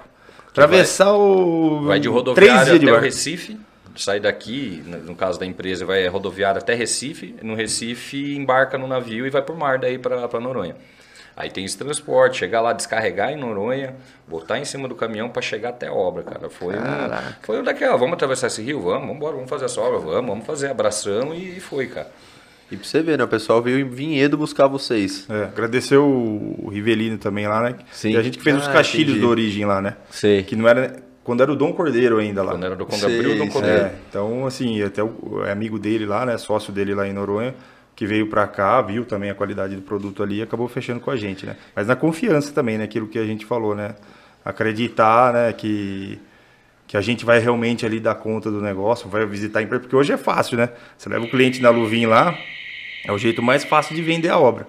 O cara chega lá, pô, vê, o pessoal tem estrutura pra entregar, né? Aham. O duro era vender pro, pro Rui lá, pô. o cara chegava lá, não tinha... Na salinha ali em cima, salinha, né? é, pô, é, ali era duro. Seu Ali, Benedito, né? Lembrei do seu Benedito, é, lembra? então, lá era duro mesmo de vender obra. Agora dá lá e, pô, cai o cliente lá, dificilmente não fecha, cara. E, e qual foi a maior bucha dessa obra aí de Noronha, assim? O que, que foi mais desafiador, assim? A logística, né? Ai, cara, é a logística, o transporte, né? Porque era tudo vidro laminado e grande, cara. Então, assim, como fazer os cavaletes para que ele consiga sair do. A gente mandou tudo mo- pré-montado as janelas já, encaixilhada É. com vidro. Caraca, Então todo, tinha é, que é passar, perigoso, é, né? Tinha que passar todo esse, esse trecho aí e chegar lá sem risco e sem quebrar vidro.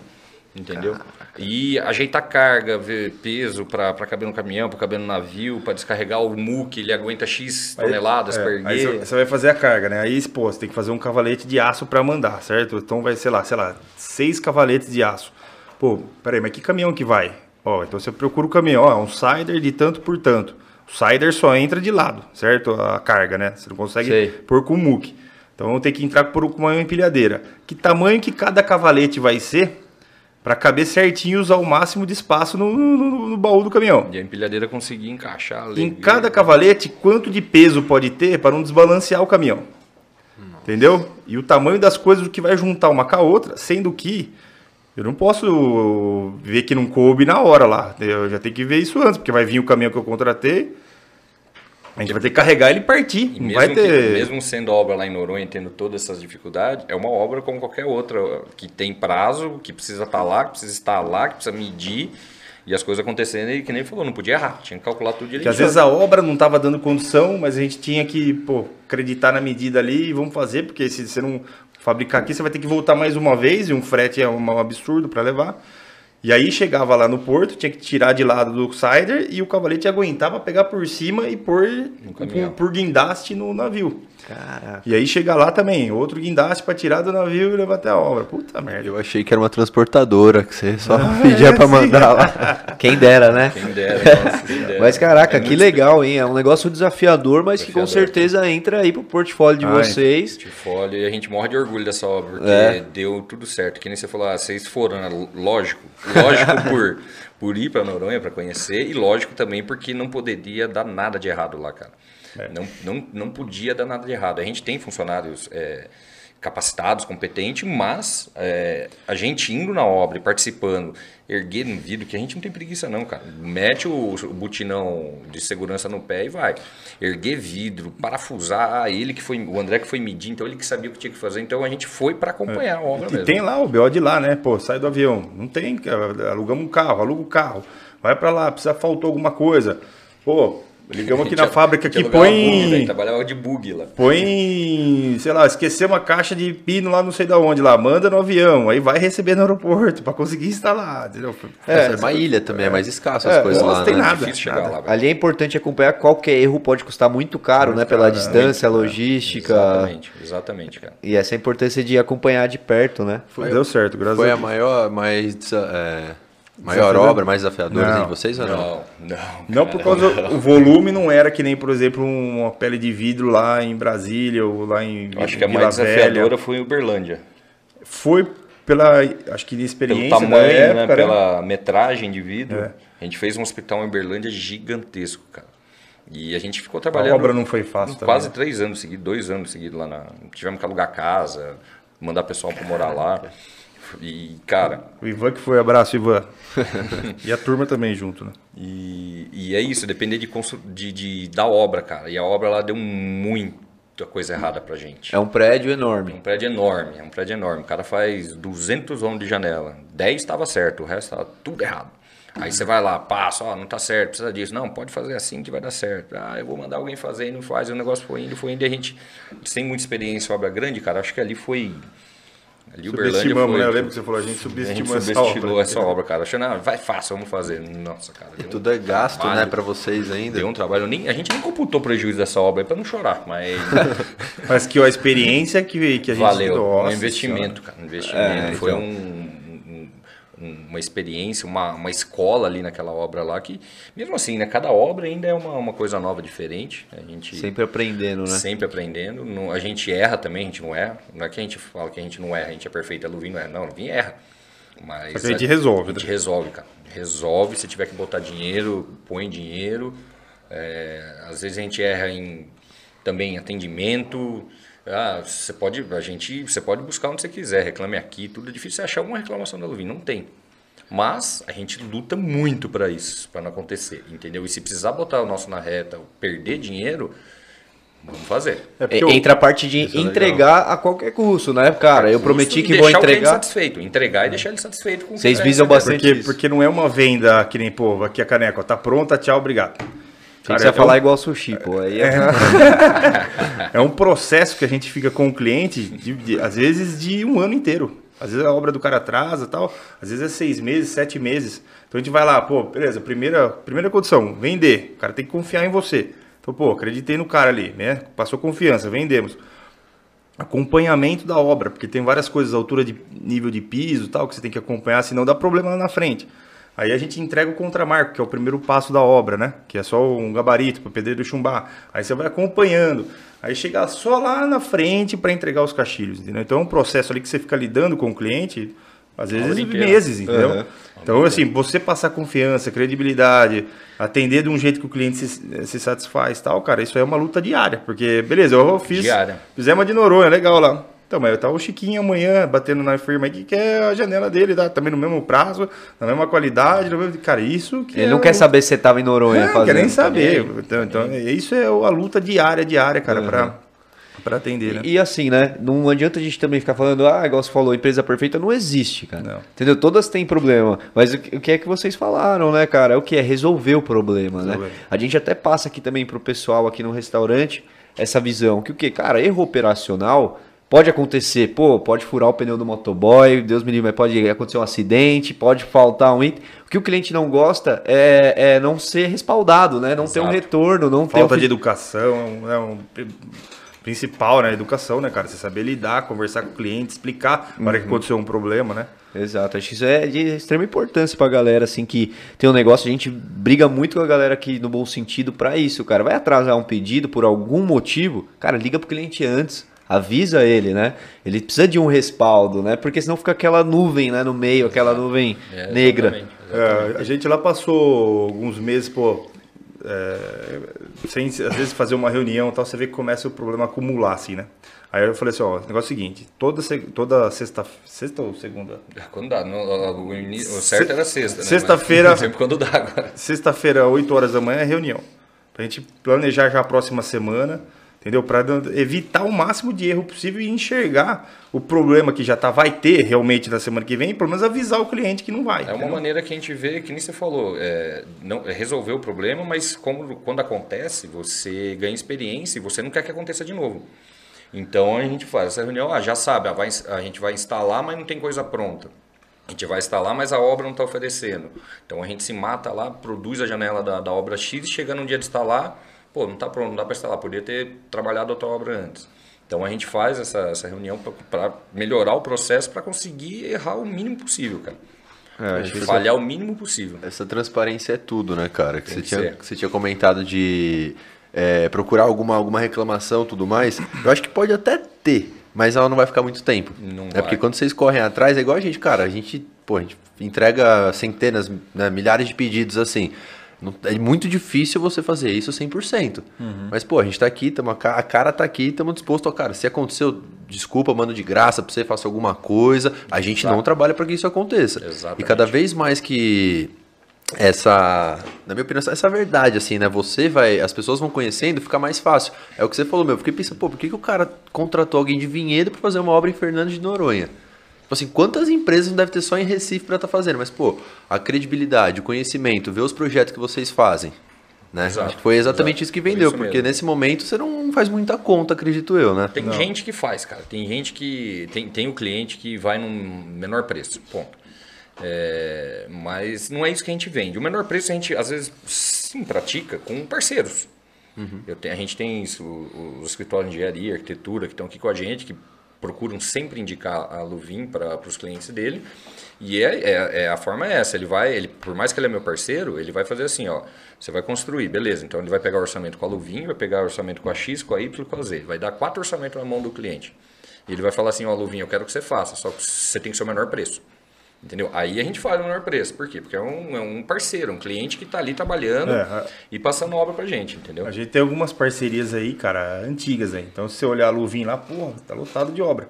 É, mas, pô, quem que vende aí? É eu, o Fábio, o Geisa, o Júlio ajuda também agora, a Kelly ajuda a fazer orçamento, só. Não tem uma equipe de vendas na rua, rodando, vendendo obra. É basicamente parceiros, arquitetos. Parceiro, indicação, é, cara. Arquitetos, A né, melhor- que ajudam a gente, cara, a indicação. São É parcerias estratégicas, né, pro Exato, negócio ali. é, e até mesmo, eu, eu tenho uma pergunta bem interessante pra fazer pra vocês, mas antes pedir pra galera que tá aí, ó, tem vários comentários, galera mandando Tem, aqui. cara, como é que a gente vê isso aí? Calma, Eu já não já. Fica ansioso não. Vai rolar. Vai rolar comentário aqui. Quem tá aí, se inscreve no canal, dá um joinha aí no vídeo que ajuda bastante aí a gente trazer mais convidados fora da curva e ter um baita bate-papo. Instagram tá aí também para apontar a câmera aí do, do celular e abrir nosso Insta para acompanhar os cortes, ver tudo desse bate-papo, os próximos convidados. E mandem sugestões também, ó, de convidados. O, o Fábio e o André foram sugestões aqui da, da galera também. é, casou super com o nosso programa. Então indiquem aí e mandem perguntas que já já a gente vai ler aqui para eles também. E o que eu ia comentar com vocês, para quem entrou agora até, a empresa caiu praticamente no colo dos caras aqui, né? E abraçaram e foram, foram para cima. A oportunidade. A né? oportunidade, verdade. Porque poderia ter dito não, Não, né? era uma empresa, não. Podia ter virado um rolo, vender máquina, isso É, aqui. não foi uma empresa que caiu, né? Não foi uma empresa, não. né? Foram- foi, foi a Foi- oportunidade. é, Foi Foi a só o oportunidade. pagamento de cinco parcelas de uma serra, ela só. E hoje tem uma empresa, né? Hoje o negócio cresceu, 30 funcionários aí. E nessa caminhada interessante que, cara, a gente falou isso algumas vezes, é, vocês não tinham experiência nenhuma. E com quanto tempo vocês mesmo começaram a ter experiência daquilo ali, realmente, assim, para ter autoridade de, de cobrar? Como é que foi esse processo? Porque às vezes é difícil, né? Tem um cara ali que manja pra caramba, igual vocês falaram do primeiro colaborador lá, manja pra caramba. Você palpitar, você querer pôr as coisas do seu jeito, sendo que não tem ainda tanto conhecimento da, do negócio mesmo na prática. Eu lembro ah, como se fosse hoje a primeira vez que eu fui numa obra com, com um arquiteto e ele, não, vamos medir aqui, vamos medir aqui, eu lá com a trena lá, beleza, tirando medida. Ele falou: o que, que você acha que qual modelo de janela? Você acha que maxiar funciona aqui? Eu acho, vai, vai funcionar. Ah, e aquela ali, se a gente fizer ela de correr, projetar, não sei o que, ah, vai, vai ficar bom também. Anotei tudo que o cara tava falando, eu fui anotando. Maxiar, janela, pá, pá, pá, pá. Aí eu chegava lá pro, pro seu Benedito, ô Benedito, aqui ó, o cara quer uma janela de 60 por 60, maxiar, o que, que é isso aqui, cara? Ah, essa janela de banheiro, que não sei o que. Foi pegando, foi pegando. Então, de tanto a gente, a gente, a gente tá sempre na, na linha de frente, cara. Não só, mesmo hoje, não só a venda, a escritório, tudo, a gente tá sempre na linha de frente. É, não, e, Então foi pegando. Foi, e, cara, e com os erros também, né, cara? Porra, o que mais ensinou foi a hora que você erra, né? A hora que você erra, você fala, puta, mas que cagada. Como é que eu fiz um negócio desse aqui, né? Eu falo pra você até hoje, cara, todo dia é aprendizado novo, cara. Todo Sempre tem alguém que sabe dia, mais que você. todo dia, Fala, Porra, não sei nada, cara. Às vezes eu Todo passo lá em dia. São Paulo, a gente que mexe com fachada, né? Você vai dirigindo o carro, eu fico olhando pra cima, assim, cara. Fico olhando pra lá, fico olhando. Olha, puta, mas Cara, como é que o é cara fez isso, essa desgraça aqui, cara? Que- Exato, cara. Até aí, hoje a gente ainda não sabe nada. Tem um pouco de experiência com o nosso mercado, com os produtos que a gente faz. Mas o ramo de esquadrias, cara, ele é muito, É grande é muito grande, tem muita tecnologia nova sendo usada, perfis novos, sistemas novos. É, tem déficit de muita coisa aqui no Brasil, de, de, de ferragem, de acessórios, para ajudar a gente, a gente conseguir entregar um produto de alta qualidade para o cliente. Mas a gente faz de tudo para usar o que tem de melhor de, de sistemas e encaixar junto com o projeto do cliente, o que, que ele está precisando. Entendeu? Ah, esse vão desse tamanho aqui, porra, cara, a gente fez uma porta aqui no, no Toscana, que ela tinha 17 metros de comprimento por 4,80 de altura, um vãozão na área gourmet. E o cara não queria nada de fechamento, ele queria que a porta abre para lá e vai para lá. Falei, beleza, vamos fazer. Fomos atrás, achamos um sistema que vence esse vão, é, ferragens roldanas que aguenta. O transporte também não é manual, você tem que carregar com um caminhão MUC que vai, retira na, na, na- na fábrica do vidro, entrega lá na obra. Então, É, o que eu vejo que a gente consegue entregar, às vezes, um volume muito grande, é, com, com pouca gente, se for ver, né? Pô, 30 achei que era bem mais, é, é. Com pouca gente, o que, que é? A gente trabalha muito com parceria. Então, por exemplo, que nem vidro, a gente não corta lá, a gente já compra o vidro beneficiado. Mas a gente tem ali três parceiros ali, né? Que, porra, que atende a gente rápido. Então, assim, por hora que o mercado cai, você não tem lá um monte de gente na vidraçaria cortando vidro perigoso e tal. Então, assim, beleza, a margem poderia ser maior? Poderia. Pô, mas aí você, você também você, você se livra um A custo grande, cabeça, é, né? pra hora que o mercado tá ruim, você tá enxuto ali, entendeu? Então, que nem, parceria com, com a parte de vidro, parceria com o Alan da Lumei que faz os projetos. Então, pô, eu teria que pagar um engenheiro para ficar lá, olhando pra minha cara todo dia lá. Não, bom, vamos ter uma engenheiro parceria projetista, né? Que a gente tem um engenheiro. Júlio, mas engenheiro projetista. Então, o Alan tá ali, quando tem a obra, ele trabalha junto com a gente. Quando tá ganhando, ele tá ganhando junto com a gente. Mas quando não tem, não tem, entendeu? Aí cada um tá cuidando do seu. Então, é isso. Eu acho que é, tá enxuto ali é importante, cara, porque esse Brasilzão aqui é uma loucura, né? Uma hora tá lá em cima e uma outra hora tá lá embaixo. E a matéria-prima de vocês, vem, é daqui mesmo? Como é que é? Que, que, funciona? que, que também é uma coisa que varia muito, né? Preço, É, o custo, alumínio né? é uma commodity, então ele vai variar sempre de acordo com, com o dólar. Quanto mais, mais alto o dólar, o alumínio vai, vai acabar subindo o preço também. A gente trabalha com alumínio e com PVC. Tá? O PVC nosso que a gente usa é um sistema da Comerlin, que é um sistema alemão. Tanto o sistema quanto o produto alemão também. É tudo importado, não tem nada produzido aqui no Brasil. Então, também subiu o euro, deu variação cambial aí, começou essa loucura de, de- de- do sistema econômico, do, da política econômica nossa, o preço vai lá em cima, nosso, pum, nosso preço da esquadria de PVC sobe Semanal, também. cotação assim, vocês fazem? Não é, não- a gente não, não trabalha com a cotação semanal. É quando dá muita variação, quando sobe muito o euro, aí vem comunicado da fábrica lá da, da, da Espanha, que eles têm fábrica na Espanha e na, na Alemanha, mas o que abastece o Brasil é a Espanha. Então vem comunicado lá da Espanha, ó, X% de aumento devido à variação cambial que teve muito alta, entendeu?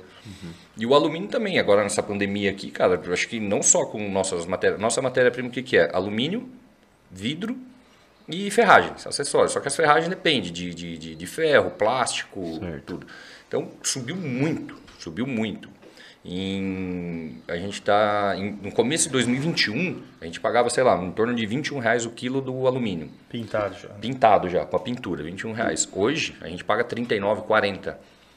Entendeu? E era uma coisa que não tinha tanta. Sempre teve uns dois aumentos durante todo o ano, tudo, mas.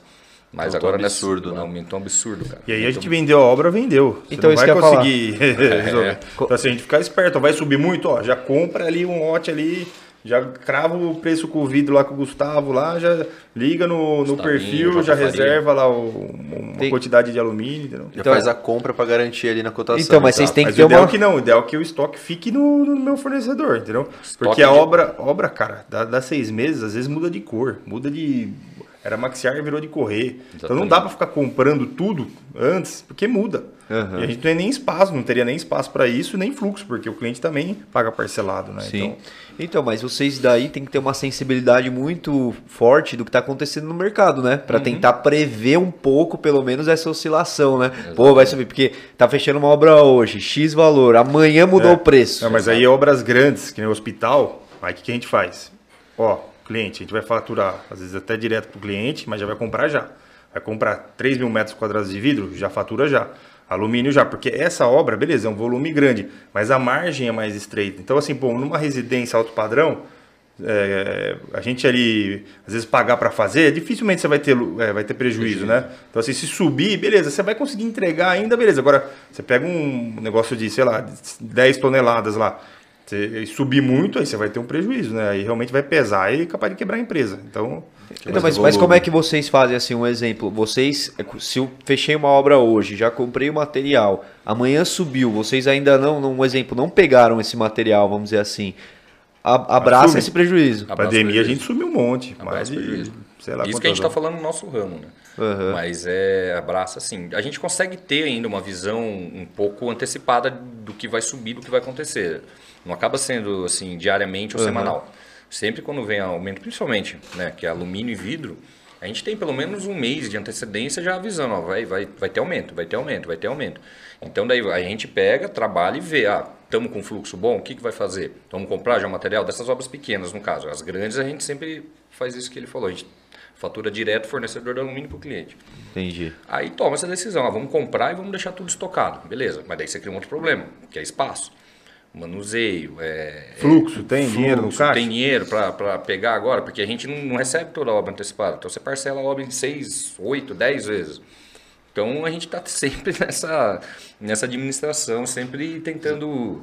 Fazendo um pouquinho de tudo, né, cara?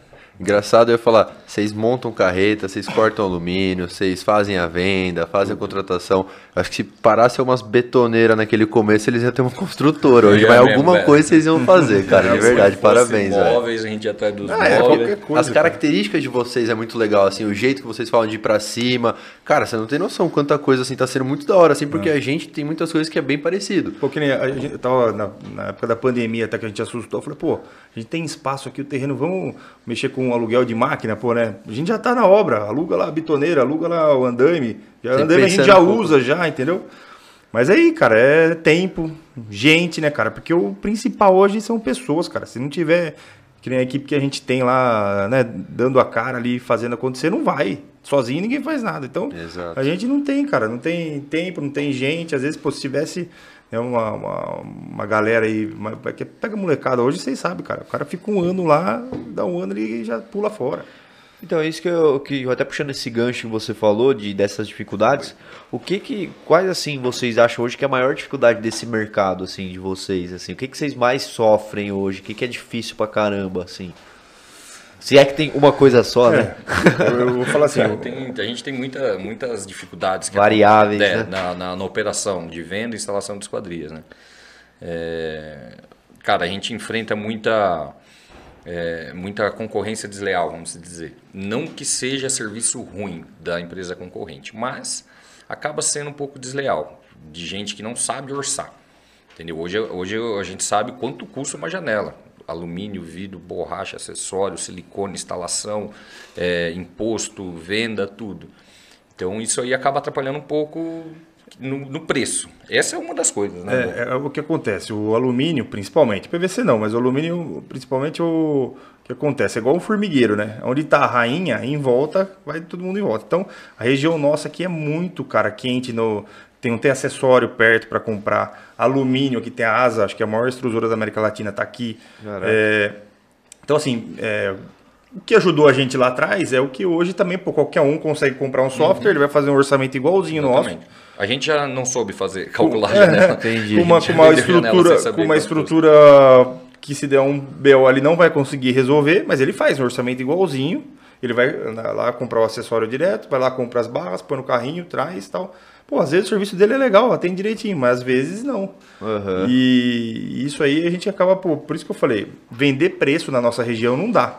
Entendi. Porque você pegar, o cara trazer, você fala, ó, tenho cinco orçamentos aqui. Não adianta, vai ter um lá embaixo. E esse lá embaixo o cara já não fecha de medo. Porque aconteceu uma época de fechar muita empresa, né? Então isso assustou.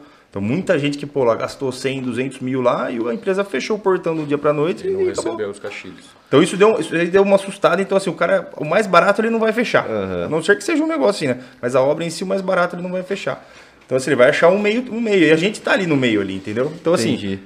Mas é... Essa é uma dificuldade na- no processo de venda, né? É, porque na verdade não tem muita barreira de entrada. Se o cara quiser abrir hoje negócio, quando ele é consegue, porque o fornecedor gente tá ali. é, Do mesmo jeito que a gente abriu. Você tem aqui em Campinas gente que calcula pra você como que você faz uma janela e fala o que, que você tem que comprar de vidro, de alumínio, tó, faz isso aí. Agora, o PVC você tem que representar uma marca específica. Né? Você é representante de um, de, um, de um perfil ali, né? Então, Entendi. então, assim, você não tem essa briga, né? Assim, pô, o, o outro cara que vende comer, ele tá lá longe lá. Cara, muito legal isso que vocês estão falando, porque como não tem barreira de entrada o cara que fazer, o cara consegue, às vezes, uma estrutura mais enxuta, ter um preço menor, mas não tem a mesma entrega, né? Exato. E aí que às, você. vezes, às vezes até tem, cara, mas é, é mais barato para uma empresa de um barracão de 150 metros quadrados, com quatro funcionários, que nem a gente abriu, fazer uma janela do que, do que a Luvin fazer uma janela, entendeu? Para a Luvin já custa mais fazer janela. É, na maioria, não, não- sem, sem falar bem ou mal de concorrente, mas na maioria das vezes não entrega do mesmo jeito, com a mesma, com o mesmo prazo, com a mesma qualidade na instalação, com o mesmo cuidado, não faz um pós-venda de acordo, porque a gente costuma falar que cada esquadria que a gente põe na rua é um filho que você põe para lá, porque ela vai ter que funcionar pro resto da vida. Vai abrir, vai fechar uma hora, pum, vai quebrar alguma coisa. Ô, Aluvinho, quebrou minha janela aqui. Opa, tem que mandar meu pessoal lá para arrumar e consertar e deixar funcionando. Foi uma janela que a gente fez, entendeu? Eu ia perguntar isso, qual a garantia de vocês? Que você comentou do da ex-sogra lá, que eu fiquei falando, pô, quase 15 anos a janela tá boa lá. Garantia da sogra é eterna. Essa aí tem a Mas garantia pro de, resto. de maneira geral, assim, não, eu só relacionando. Qual o tempo, assim, de É, a garantia? construção civil é cinco anos por lei, né? Cinco anos. Ah, A construção entendi. civil tem a garantia dela lá. Mas a gente tem cara que liga lá, depois de, sei lá, mais tempo que isso, André que arrumou, a gente manda o pessoal lá, arruma se não for, né? Você vê que não foi o uso, né? Realmente alguma coisa soltou ali, a gente arruma.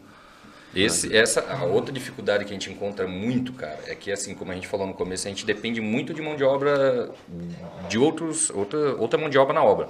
Eu dependo muito de pedreiro, cara. Dependo muito do serviço do pedreiro. É você linkar Cara. tudo isso, né, cara, que é o problema. Você Olha, linkar. É, Porque assim, a gente não faz um produto assim, ó, a gente faz salgadinho. Salgadinho vai sair Achei da você Luvin- falar sushi, Sushi de novo. de novo. Não, tô me segurando.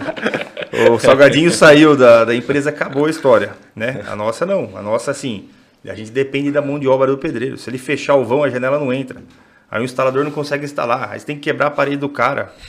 A gente já chegou a fazer uma obra com, com um cliente, cara, que aí fomos instalar, pô, tudo torto lá, velho, não tem nível, não tem prumo. Aí o, o predeiro olhou pra ele e falou assim, pô, mas por que que você não me falou que tinha que ter nível e prumo? Senão eu vou fazer...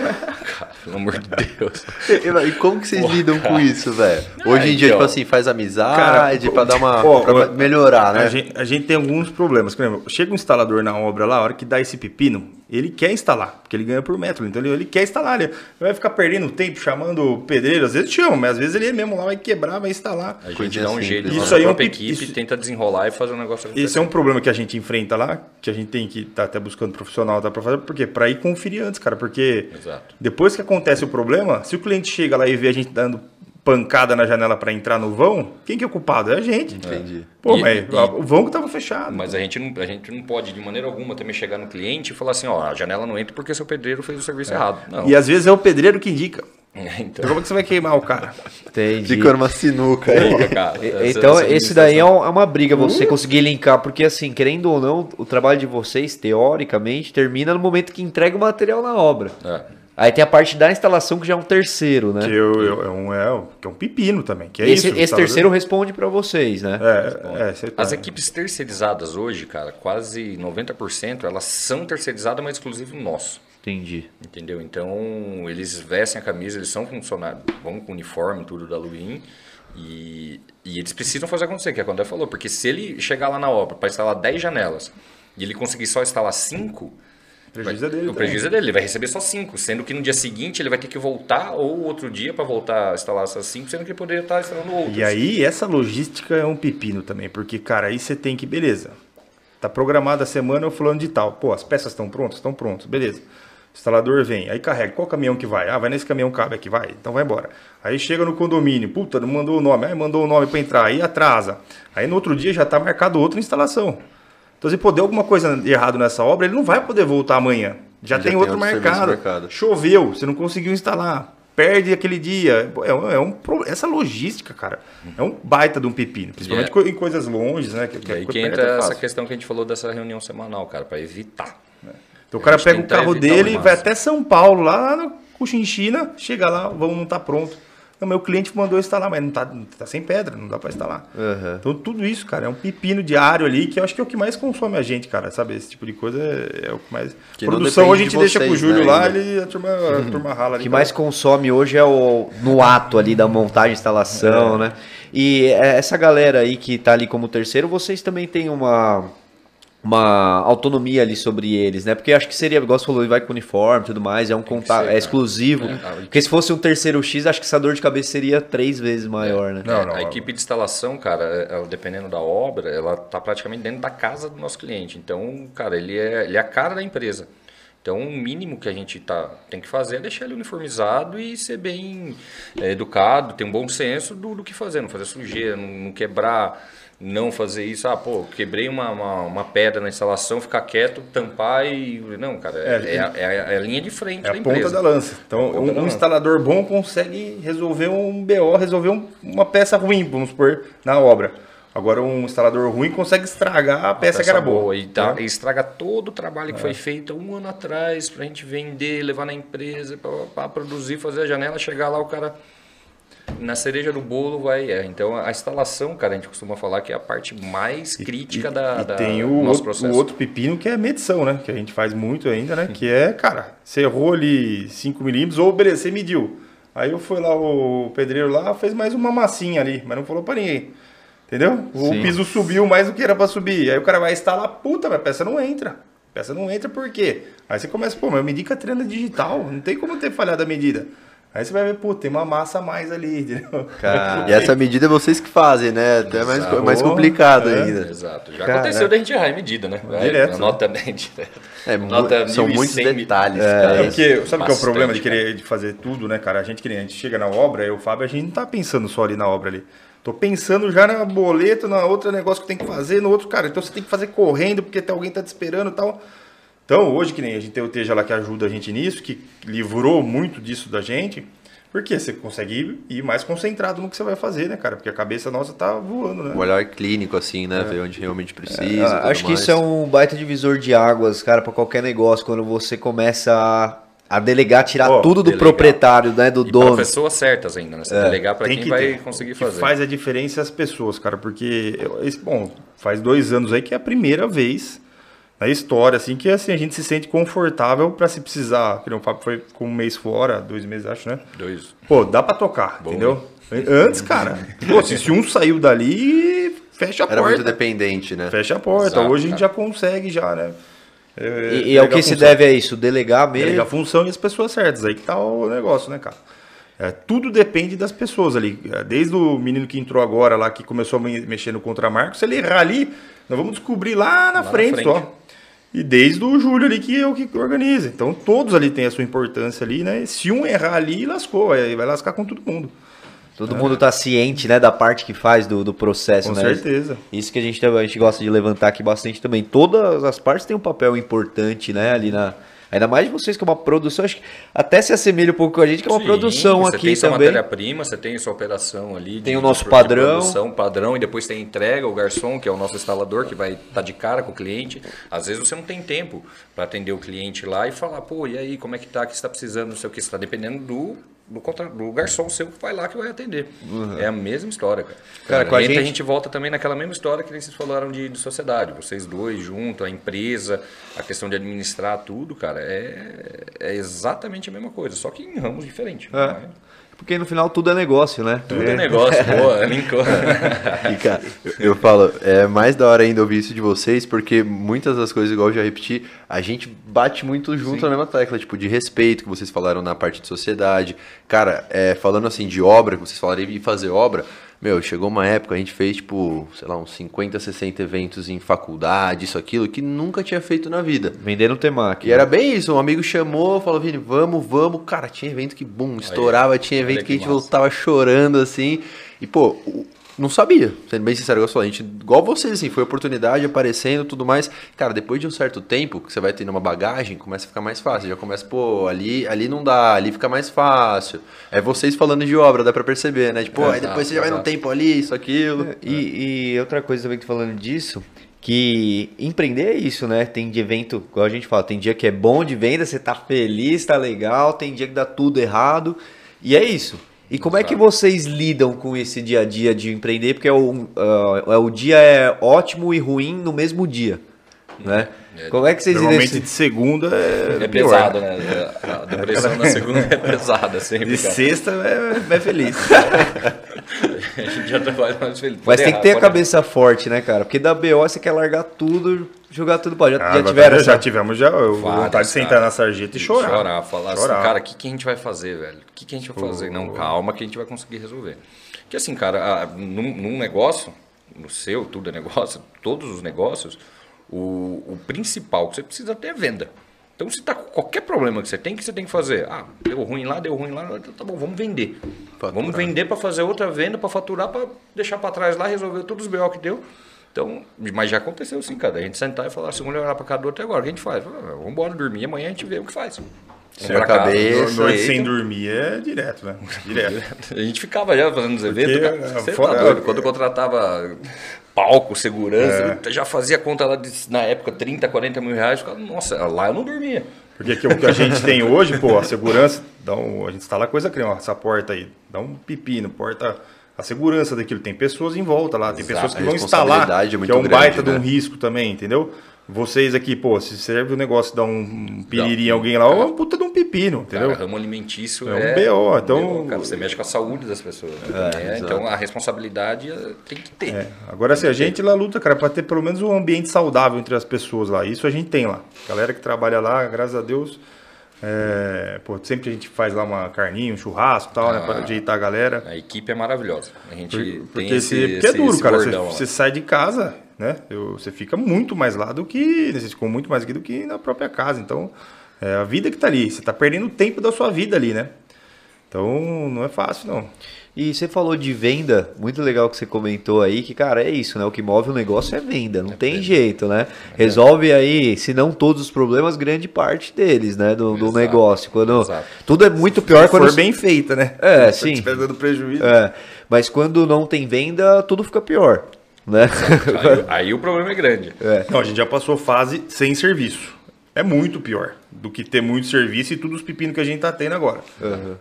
Então, que nem assim, pô, teve, eu acho que foi, sei lá, uns três anos atrás, que foi a primeira vez, foi naquela época da crise lá, que foi um janeiro, a gente voltou de férias, primeira vez que a gente falou, cara, o que, Não que tem o nós que fazer. fazer? Não, tem, não tinha obra fechada, não tinha o que fazer. férias para esse, para esse aqui, para esse, para esse aqui, para diminuir já para matar as férias. Porque não tem trabalho aqui dentro, cara. Foi a primeira vez. Isso, cara, é uma coisa que não depende só da gente também, né? A gente depende muito do, do- da situação econômica que, que vive Sim, o país. Entendeu? E naquela época lá, tava uma recessão danada. A gente não conseguia vender nada, não conseguia ninguém. Então esse, esse final de ano é um ano que a gente não vai conseguir parar. A empresa vai trabalhar direto, entendeu? Então, porra, vamos reclamar disso? Não, vamos dar graças a Deus, né, cara? Vamos. Às vezes eu- tá apertado, pede desculpa, pede um prazinho a mais pro cliente, entendeu? E toca o barco. Agora vamos, né? É bem melhor assim do que tá sem serviço, né? Sim. E vocês não. O que, que eu achei muito legal também é que vocês não têm prospecção, né? Assim, ativa, né? Não. O cara ligando pra empresa, pra negócio, pra fechar. E isso é uma, é uma baita vantagem, porque se vocês fizerem isso ainda, vocês não têm. Vão hoje- expandir mais, né? Hoje mesmo eu estava em reunião com um cliente lá em Bragança Paulista. E, e a gente fez uma obra com ele e ele está com mais obra. A gente estava conversando para fazer abrir essa parceria, começar a conversar. E ele me reclamou de uma coisa: falou, pô, cara, o cliente X que você está negociando, nossa, não fechou. Ele falou, não, ainda não. Ele falou, então, ele, falei com ele essa semana. Ele está com orçamento numa empresa concorrente sua lá de Vinhedo. Falei, é mesmo? Eu falei, é, então, ele tá mais barato. Só que eu não gostei da maneira que ele abordou a gente na obra, não gostei da maneira como ele captou a obra. Ele foi muito é, agressivo, vamos dizer. Forçação de barra, né? Entendeu? E a gente chegou nele através do quê? Contato, de indicação. Fizemos a obra de um, de um cliente que é arquiteto, trabalha junto, não sei o quê. Pô, vocês fizeram essa obra, fui, ele foi lá conhecer a empresa. Então, dessa forma, aí é saudável. Agora, a gente não costuma ter essa abordagem. Pô, cara, tem aqui em Toscana, condomínio aqui em Vinhedo. A gente vai orçar a obra ali, cara, ali tem muita empresa trabalhando.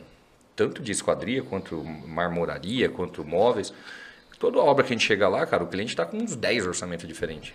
Que tem gente que faz só captação de obra e fica entrando em condomínio, rodando e pegando. A maioria das vezes funciona.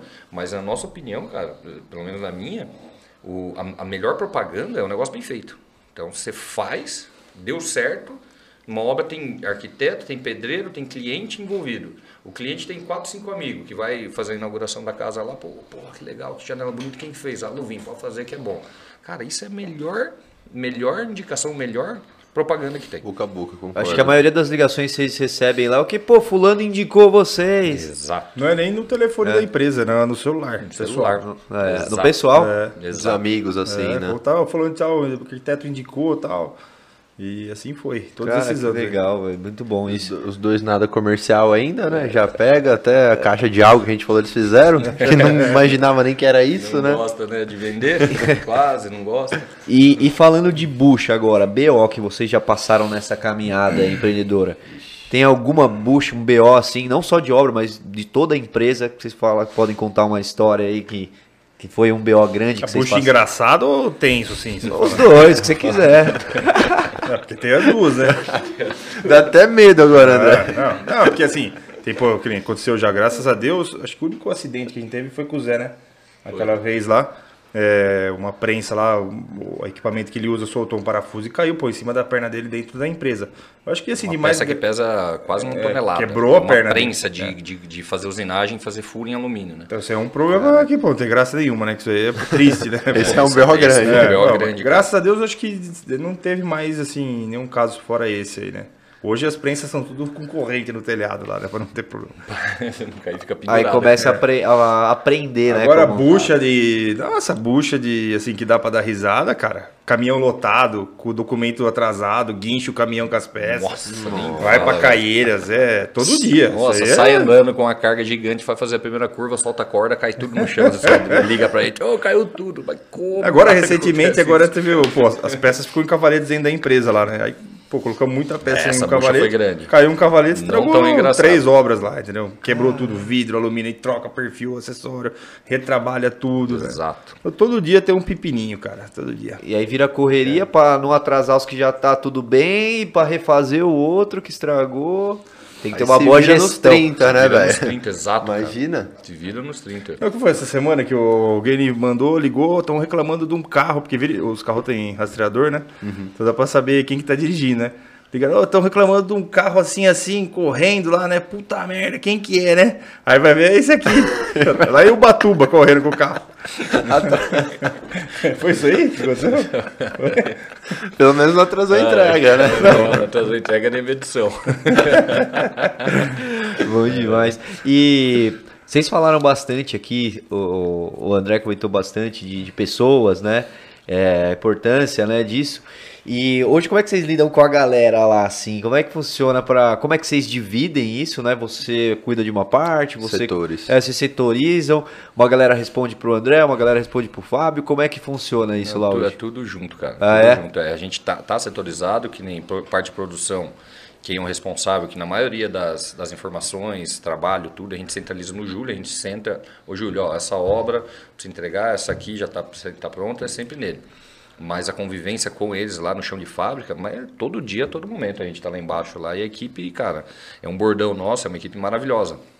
Todos eles são gente boa, a gente se relaciona bem. Agora tem, tem uma parte lá que é, que é nova, que a gente ainda não tem muita, muita intimidade, mas é tudo, é tudo um relacionamento fácil, cara. A gente é amigo, entendeu? É, não sei se é bom ou se é ruim isso, né? A gente acaba... É, não, mas o, que você está perguntando é assim, é, as obras, por exemplo, é, cada um cuida de uma parte. Então, que nem assim, a obra que caiu no WhatsApp dele, que ele está atendendo, ele que vai cuidar até o fim. Ah, entendi. Então ele que cuida do, do- do- do- de determinada quantidade de obra. Eu cuido das que caem para mim. Ou outra pessoa cuida das que caem para ela, entendeu? E assim é dividido. Então a gente cuida das obras ali e depois e a gente destrincha ela para os setores ali, né? Então que nem vai para produção, vai para o Júlio ali para ele dar andamento para produção. Vai para instalação, o Tejado organiza, faz a logística para entregar a obra, chamar os instaladores e fazer a instalação. Mas entendeu? quem acompanha é quem captou aquilo Cada lá. Quem obra tem o seu responsável. Tem. Cada obra é o responsável. Aqui, E- aqui não tem dono, é que dá o que chabu. É o cachorro sem dono. Ou aqui tem muito, Muito dono. dono. Só Esse ditado é verdade, cara. E o, eu entendi que você tinha perguntado também. Acho que na parte, tipo assim, financeira, essa parte setorizada certinha, vocês não têm. Né? Tipo, não que não tenham, digo assim, não é de cada Não, um. fina- né? Vocês dois fazem a parte de venda, vocês meio que acompanham um pouco de tudo ainda. Aí os setores, vocês estão com- tem profissionais, como que vocês fazem? Não, a gente tem a galera que ajuda lá, por exemplo, em escritório, pode ele também resolveu Que é um outro pepino que era que a gente tinha. Parte Era essa fiscal. parte fiscal, Fiscal, e do dia a dia do escritório, que leva um puta de um Nossa, tempo. toma é, tempo, cara. é BO, desde o cara que quer marcar um médico até né, pagar os impostos, né, folha, a folha de todo mundo tal. Então ela encaixou nessa parte aí que também livrou uma carga muito grande nossa. Que da hora. Então, beleza, beleza. Hoje o financeiro que é? A gente faz, paga os boletos tal, faz o financeiro da empresa, enxergar o que está acontecendo, né? Que é importante também, né? Pra você não ficar rodando com, né? Botando prejuízo, três meses, vamos diminuir, vamos enxugar, o que a gente vai fazer e tal. Então, enxergando isso, mais o dia a dia do escritório, quem cuida já não é mais a gente, né? É aquilo que eu falei. Pô, hoje a gente consegue sair, às vezes precisar fazer alguma coisa fora, que a gente foi instalar a obra em Noronha, nós dois. Ficamos o negócio lá vai, 10 entendeu? dias e a empresa funciona. Isso Eu é acho que faz falta, né? A gente não estando aqui, a gente teve, Mas né? também é muito Fato. necessário, cara. Eu acho muito necessário, porque vocês são a cara da empresa também, né? Então, tipo, isso o pessoal vê. E, e é satisfatório também, né? Você cons- vocês conseguirem ir pra lá e o negócio não parar. Ele sair dois meses e o negócio não parar. É resultado que realmente. Mas é recente isso, viu? É, É, foi por demorou muitos anos. Cara. Porra, e era 10 uma anos. briga nossa, cara. A gente sofria, cara. Eu mesmo sofria. Chegava, pô, cara, se eu não chegar lá, se eu não tiver lá todo dia, 7 horas da manhã, os caras vão chegar lá e não sabem o que tem que fazer, cara. Pô, mas já vai, já procura. Então, às vezes, você fica esperando a, da, da pessoa, que a gente falou, a gente depende muito de pessoa, você fica esperando dele, dele tomar uma atitude e resolver e não vai. Então, ficava nessa, ficava nessa. Então, setorizar, cara, delegar função. Agora, você, você, você se deu bem aqui, conheceu todo mundo, tá. Vai, agora você vai abraçar isso aqui, vai, vou, vamos, deixa que eu cuido da instalação. Então, você começa a controlar, começa a pegar já o contato dos clientes para ver quem que é o próximo que vai instalar, o que que tá faltando. Cara, e assim, a gente sempre procurou isso, né, André? Mas hoje, é aí que está a importância de a gente agora estar indo atrás de processo. Porque, por exemplo, que nem, pô, você ensinou tudo, o cara pegou o jeito e amanhã ele pode resolver sair.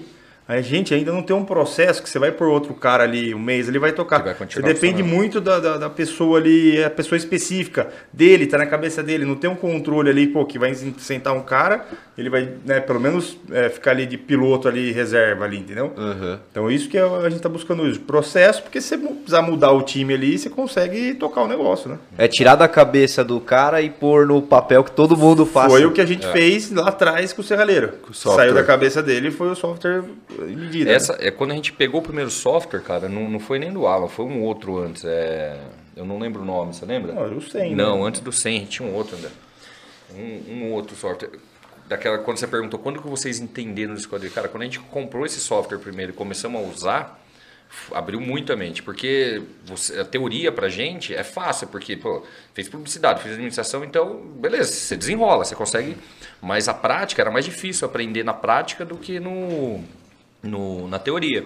A hora que entrou o software, que você começa a trabalhar e ver a janela tal, pode ser tal medida. Aí você solta uma ordem de produção lá da janela que você vendeu, você vê quantos perfil, qual que é a medida que vai cortar de cada perfil. Aí a gente, aí eu, eu pelo menos eu comecei a entender um pouquinho mais. Melhor fazer conta, Meu, tudo. né? melhor coisa, software, cara. Porque assim, a gente, a gente, a gente é bom em, em- A gente foi bom em abrir empresa e empreender. Fazer o negócio funcionar. A gente nunca foi bom em vender janela. Eu nunca, não sabia nem que, que tinha janela de alumínio, entendeu? Eu Nem, nunca prestei atenção. Então a gente sempre foi bom em empreender.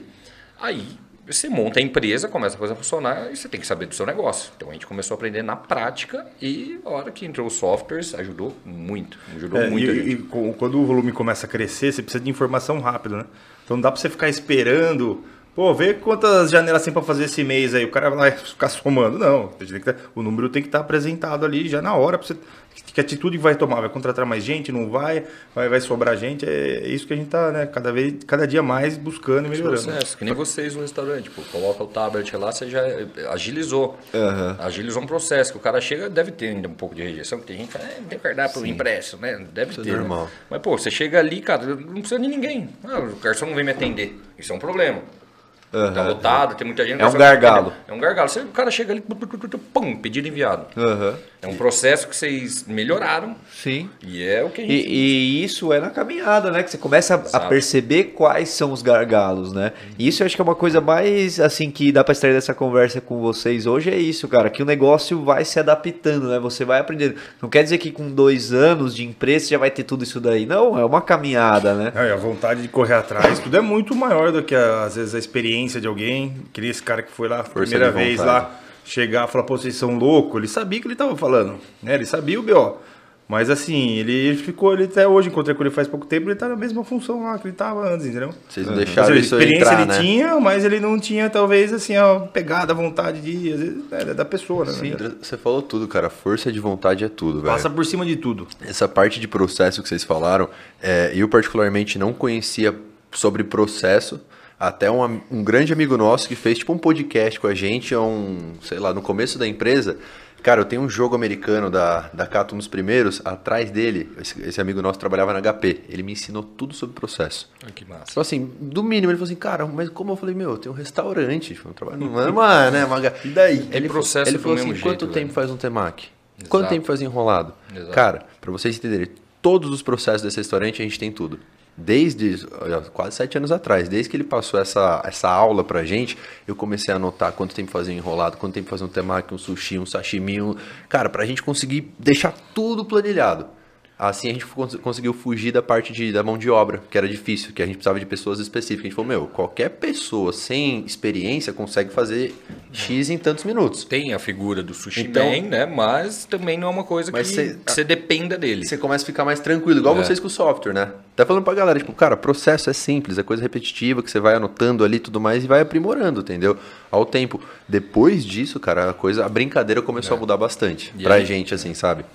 E, e é o empreendedorismo, você sabe, você começa de- você precisa liberar mais tempo e, e otimizar o seu processo. E a gente via, o André olhava e falava, cara, a gente precisa fazer isso aqui funcionar melhor. Porque se, às vezes eu, eu deixei de passar um dia na produção ali e ver o que estava cortando, o que, que ia entrar primeiro, qual obra que ia cortar, o que, que tinha comprado de alumínio, tá, tem alumínio o suficiente. Deixava de fazer um dia isso porque a gente estava na rua vendendo ou instalando janela, cara, virava uma bola. E, e foi assim fundamental a hora que o Julinho entrou. Porque ele veio com a mentalidade industrial, o 5S lá, organização industrial, tudo.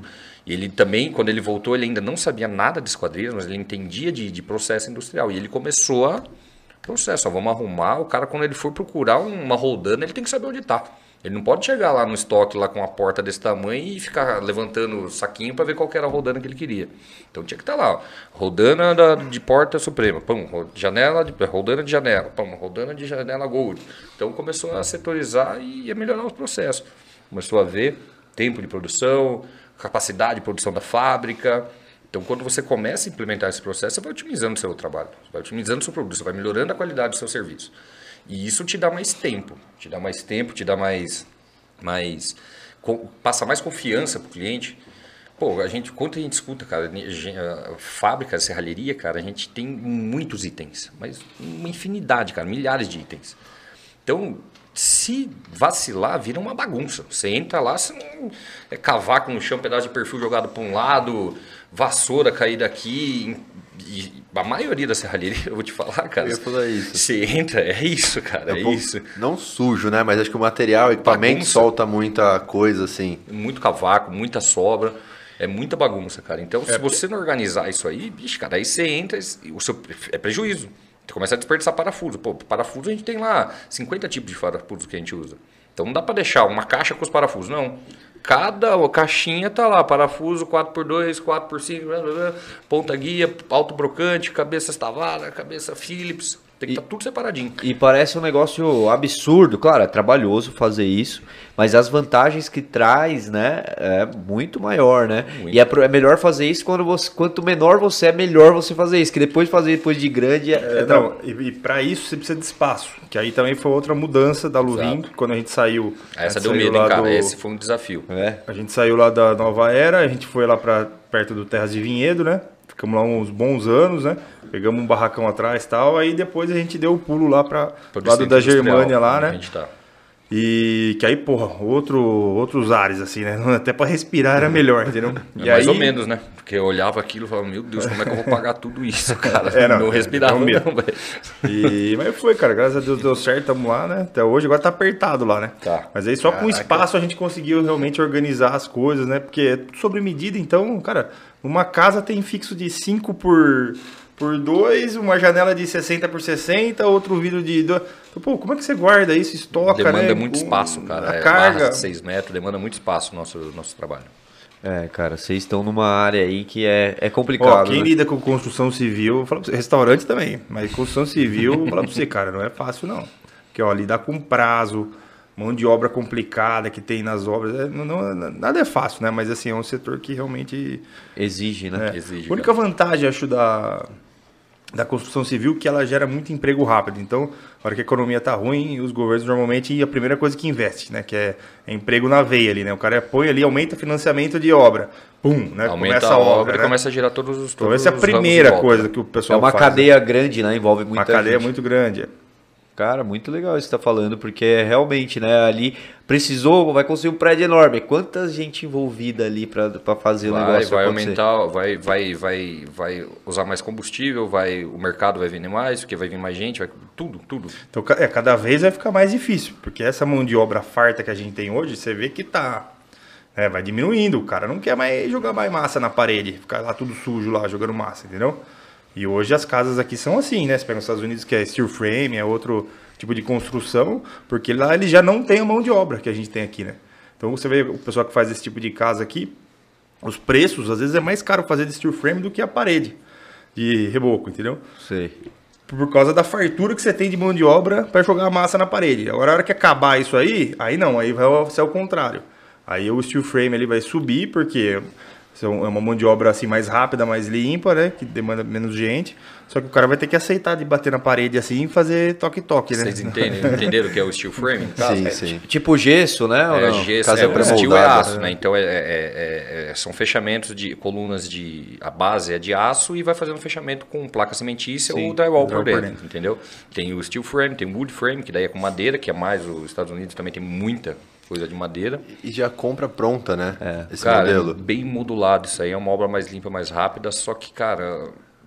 A obra de alvenaria e tijolo é muito melhor, mais acústico, acho que manutenção Não, e mais tem um fácil. problema. Tudo é feito aqui no Brasil para obra de Exato, cimento. A cultura É. nossa E aí o é tempo que o cara ganha no, na, na- na- no- levantar né, as paredes ali do, do, do steel frame e tal, é o tempo que ele perde depois no acabamento. Porque dá tudo errado a questão né, de.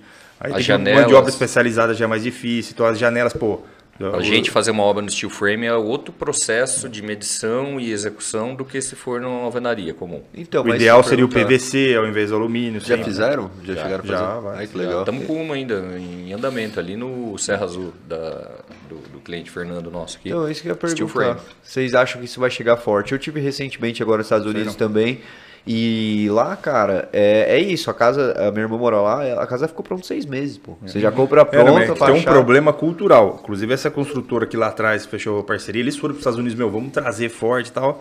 O negócio não pegou pela é, Muitas, muitas construtoras. situação cultural do país que não aceita. É né? que tem muita coisa lá, tem tornado, isso aqui, aqui no Brasil não tem nada. Então, certas, algumas coisas é pra evitar esse tipo de coisa.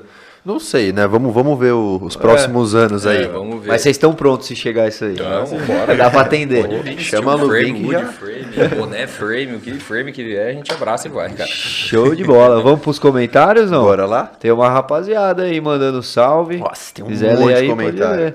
Ó, o Eltão já mandou aqui do Vila Nobre, tamo junto aí, ó. Falou que, André, essa Kombi de onde surgiu? Não tá sabendo? Tá combosa? Combosa. Segue aí, galera. Biruta na estrada aí no Instagram. Biruta na estrada, ele mesmo. Isso aí foi que o na pandemia agora acabou, né? Não tinha onde ir mais, né? E aí a gente ia pra chácara lá. E só que não tinha panela, não tinha nada, cada um tinha que levar, leva o fogão, leva a panela, leva não sei o que. Ele falou, meu, vamos comprar uma Kombi. A gente Já joga tudo tudo dentro, fica lá. Aí você abre a porta, tá tudo lá já. Tá certo. É, foi assim, demais. né? Olha, ele mandou aqui, esses caras são truqueiro ruim de truco. Bruna Sanches entrou aí também.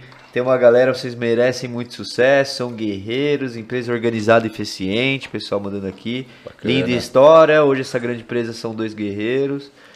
Ó, tem uma pergunta legal aqui que mandaram, hein? Falando, a gente comentou um pouquinho aqui, mas só para dar uma pincelada e não deixar a pergunta passar batido.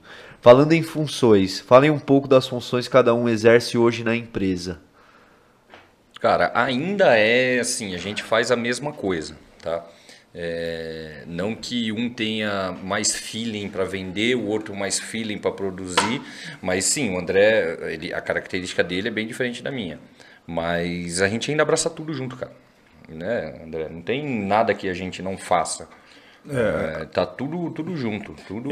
Essa parte que a gente né, já conseguiu delegar a função, é, tirou alguns processos da gente, mas a gente não deixa de fazer, não. de Então, realizar assim, esse processo. Venda, instalação. acompanhar a obra, porque é, é, que nem a gente falou, a gente não tem uma equipe de vendas na rua. Então, o que faz a venda acontecer é a, a gente com a cara lá. Então, não adianta a gente querer abandonar isso aí, que ah, aí você vai entrar em outro problema, né? Você Mas- vai... Mas a principal função nossa é administrar a Luvin.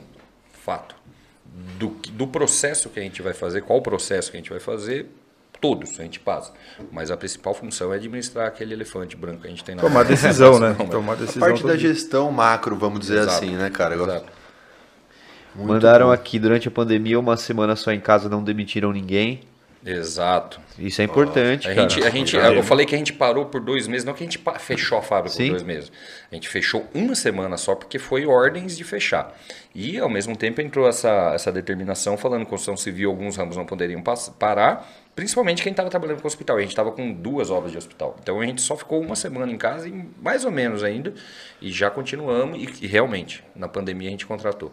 Parabéns, cara. Isso A é gente muito contratou legal. na pandemia. Cresceu, né? Cresceu na pandemia, a demanda aumentou, a gente contratou. E manteve esse crescimento. Manteve, cara. Desde a pandemia que até agora, cara. Não foi só uma É, ponta, não, né? desde, desde Não, 2009, assim, a gente cresce em torno de é, 13 a 15% todo ano. Isso aí, é, todo ano é isso. Que legal, cara. Esse número é importante, porque você consegue enxergar aí. Isso que eu ia perguntar pra vocês também, uma pergunta minha. Vocês acompanham esse crescimento financeiro de Sim. vocês? Vocês estão sempre de olho? Não é fácil, tanto é que assim, pô, hoje a gente busca as coisas novas e tal, mas não é fácil por causa desse. É um, é um, é um, é um frame de tempo ali complexo ali, que a, a venda não é no mesmo tempo da compra, tem muitas variáveis no caminho, entendeu? Então, assim, muitas empresas assim, se embananam por causa disso, né? Mas a gente enxerga ali, sim, todo mês o que está acontecendo, né? E faz uma avaliação, às vezes, trimestral, né? Anual, para ver realmente o, o que, que aconteceu, né? E isso daí que você disse de um, um gap ali, né? Que você compra matéria-prima agora pra fazer, só que você vai receber do cliente daqui, parcelado em 10 vezes, né? Isso acontece muito, E né? a compra que, que, que a gente falou, às vezes comprou, vendeu agora, mas lá na frente subiu o preço, entendeu? Então Uhum. tudo isso, cara, é um pepino pra controlar, entendeu? Trabalhoso. Sem enxergar. E como que vocês fazem, cara, pra ter o caixa ali sempre coberto, né? Porque, cara, você pagou hoje a matéria-prima, o cara vai te pagar em 10 vezes. É, não, a maioria Mas nem da- sempre tá coberto. Quem falou?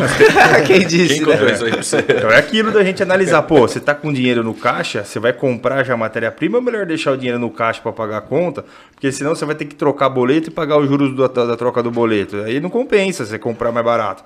Mas só se esperar para ver o que vai acontecer no mercado, né? Porque às vezes abaixa de novo. Mas, mas na teoria, o melhor é você tá com caixa, um fluxo bom, e eu vendi a obra para você, eu já pego o valor, já compro todo o seu alumínio, o seu vidro e deixo estocado lá para quando eu for cortar já tá com o preço garantido. Cenário ideal, né? Mas aí o Cenário problema é, entra aí o, ar- o custo de armazenar, né? Fluxo de pagamento, porque o cliente também parcela. Então, assim, você não recebeu tudo à vista. Aham. É. Então, assim, é estoque, é onde vai colocar tudo isso e também a, a mudança dos itens durante o processo. Uma porta que era de cinco folhas do gourmet foi para seis. Aham. E aí, tudo os alumínios que você comprou, pintou tal, tá tudo Ah, lá agora parado lá. Eu ia Exato. comentar isso, até a gente vivenciou isso já, né? Pessoal experiente de obra.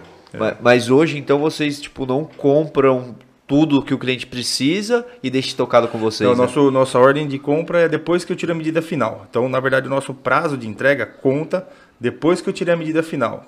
Para eu tirar a medida final, a obra tem que estar rebocada com uma mão de selador, a pedra ali, isso para instalar, né? Para tirar a medida, só a soleira e a pingadeira instalada e o vão rebocado com o contramarco chumbado, no caso do alumínio. Aí a gente tira lá a medida fina, ó, daqui 60 dias, ou o prazo que combinou, a gente entrega as esquadrias, entendeu? Entendi. E aí a gente compra o material. Mas para isso, aí a gente tem que. Alumínio preto, marrom, branco. Pô, hoje a gente consegue atender em 90 dias, depois da medição final. Madeirado, que já é mais complexa a pintura, 120 dias, entendeu? E isso tem que ficar claro para o cliente, para ele se organizar e correr com essa parte de reboco e soleira, para depois não ficar, pô, vocês estão atrasando. Não, tava aqui escrito, né? Entendi. Quanto tempo ia demorar. Então, mas vocês entram ali na parte praticamente. A parte de medição ali já é quando tá mais avançado, medição fina. Medição fina já tá mais Medição do avançada. contramarco, que é só o gabarito, que é, É na é hora o que esqueleto, fecha a laje. é a hora que o cara vai rebocar a casa. Jogar Entendi. reboco, ele precisa disso. Então ali começa o nosso acompanhamento até o fim da obra. Então, mas aí, ele, se ele fechou um orçamento com vocês antes de subir a casa ali. Já aconteceu, a já. a co- e aí, aquela coisa que a gente já falou, vocês abraçam prejuízo se variar a matéria-prima. É, Mas se variar medida e variar tipologia, isso é repassado para o cliente, Sim, ele é É ciente disso. dele, né? Agora, se for questão de, de mercado, de, de, de aumento de matéria-prima, aí a gente absorve. Mas entendeu? aí já é, vamos dizer assim, hoje em dia já é Calculado. no cálculo, né? Já, já. E nunca vai dar assim, cara, sei lá, tem contratos que dá para você fazer. Eu já quase fiz, eu já quase fiz isso. Pegar, ó, vou fazer a obra daqui a um ano, só o cara tá na fundação ainda. Ah, mas eu já quero garantir o preço. Então eu já quero negociar e pagar você, beleza, pode fazer isso. Tem contratos que você coloca, ah, se tiver uma variação a mais de 30% do custo que na época a gente fechou, você paga a diferença. Mas não dá, cara. É difícil ainda, fechar Ainda não aconteceu. né? Tem uma diferencinha que faz uma diferença, é, tem um aumento que faz uma diferença depois no, no lucro da obra em si. Mas não chega a dar prejuízo, cara. Então, Não, e, se vê que vai aumentar muito, a gente já. e a história não acaba lá. A primeira instalação, que é levar os caixilhos para a obra, fazer a instalação, é a instalação que a gente chama grossa ali, certo? Porque às vezes aí não está acabada a parede interna para colocar, colocar o arremate interno. Então você tem que esperar a obra andar para aí depois mandar a equipe de novo arrematar a obra, pôr os acabamentos e tal. Então, baita de um processo. Cara que se o cara não for com a sua cara, já começa a enroscar, porque você não vai olhar para ele uma vez só. Né? Você, vai, você vai conversar com ele. WhatsApp, hoje todas as obras têm grupo de WhatsApp, que tá todo mundo lá. Meu amigo, isso aí um- agiliza a gente, o WhatsApp, mais compensação. Agiliza de um lado, vai Cê um é pepino do 10 outro, horas né, da noite recebendo mensagem de cliente. Ó, vai mudar para, a janela, hein? E aí, como você faz para lembrar? Na sexta-feira à noite. Ô, le- preciso daquele contramarco lá, manda para mim 10 horas da noite na sexta-feira. Passa dois, três dias, a mensagem vai lá para baixo, lá segunda-feira. É, isso é puxado, né? É, mas são as variáveis né, da tecnologia, porque Exato. Lado ajuda. bom, lado ruim. É. E dessa parada do orçamento também é uma coisa que é difícil acontecer, mas também acontece, né? Do preço cair da matéria-prima, né? E aí aumenta a margem, mas eu imagino que isso deve ser muito mais difícil que o preço subir. É porque, mesmo que abaixe o preço, cara, o mercado só vai realmente abaixar a hora que cair a demanda. Porque o cara, o cara que Verdade. vende alumínio ou vidro, ele vai manter ali. Tá vendendo? A hora que o cara do Exato. lado começa a baixar, aí começa a briga de preço. Então, pra- é como tudo, né? Pra subir é rapidinho, pra baixar. É, exato. Igualzinho aqui o salmão, mesma coisa. Qualquer oportunidade, os caras disparam o preço. Teve Pra uma baixar- crise do salmão aí, não teve? Algumas já, cara, já passamos aí. A Você gente já- falou tudo, velho. Dessa parte da É, é demanda. isso. O- a- teve uma crise, foi o que? 2016? É, 2016. Da alga? É, é. Foi, 16. que matou toneladas de salmão, não tinha salmão pra trabalhar. salmão. Quem tem é rei, né? Então vira aquela coisa. Aí vira, subiram o preço, depois disso nunca mais voltou ao preço Exato. normal. Entendeu? Porque todo mundo viu que continuaram comprando, os restaurantes continuaram comprando, por que, que vai abaixar? Todo mundo comprando. Até chegar algum outro fornecedor que chega com o preço lá embaixo, que é foi o é. que você disse. Exatamente. É, esses últimos anos aí de pandemia, acho que foi o principal, cara, que teve isso daí, que coisas, igual vocês falaram, matéria-prima chegar a dobrar. É. Que nunca, a gente, eu falo, nunca imaginava que ia dobrar assim o é. salmão, que é 99% que a gente vende, entendeu? É. E como você repassa? Né, não tem como dobrar. Difícil, cara. Difícil você repassar pro cliente final. Isso é, vai empreendendo, né? É. o jogo de cintura. Aí você vai tentando fazer. agregar valor em outro lado, né? Muda a embalagem, a embalagem mais legal, entrega mais rápido, o atendimento fica melhor para poder subir o preço, e o cliente não se justificar, né? É, porque é fácil, né? Você fazer o cálculo, ó, eu tenho que vender por tanto. Ah, lindo, beleza. Mas aí, na, hora da negociação, tem outros orçamentos, tem que baixar, não adianta, né? Tem que seguir um pouco, tem que considerar o preço de mercado também, né? Ali. É isso. E tem algumas perguntas aqui ainda, hein? A galera participou hoje, aí sim, galera. E não se esqueçam que estamos no Spotify. Amanhã esse episódio sai no Spotify também, hein? Meio-dia tá lá. E mandaram aqui, ó, Café com Game. Boa noite. Tenho duas perguntas. Já, já vou mudar um pouco a pergunta que eles já falaram aqui. Que a pergunta foi: qual foi o maior projeto que vocês fizeram? Foi, foi o que você falou de Uberlândia? Foi o maior? De tamanho, metragem, acho que foi porque é, foram dois foi. prédios, né? É, foram dois. Mais, mais desafiador. Foi. E aí a outra pergunta dele: e qual foi o mais legal de fazer, o mais da hora? Também é fácil, né? já responderam, que nem pensaram. Sem pensar. O Ivan Martini mandou uma pergunta boa aqui também. Hoje, com 30 funcionários, qual o maior desafio com a gestão de pessoas? Puta, cara, li, o, o, lidar com, com, com as pessoas é um, é um trabalho difícil, eu acho que em qualquer área, né? É.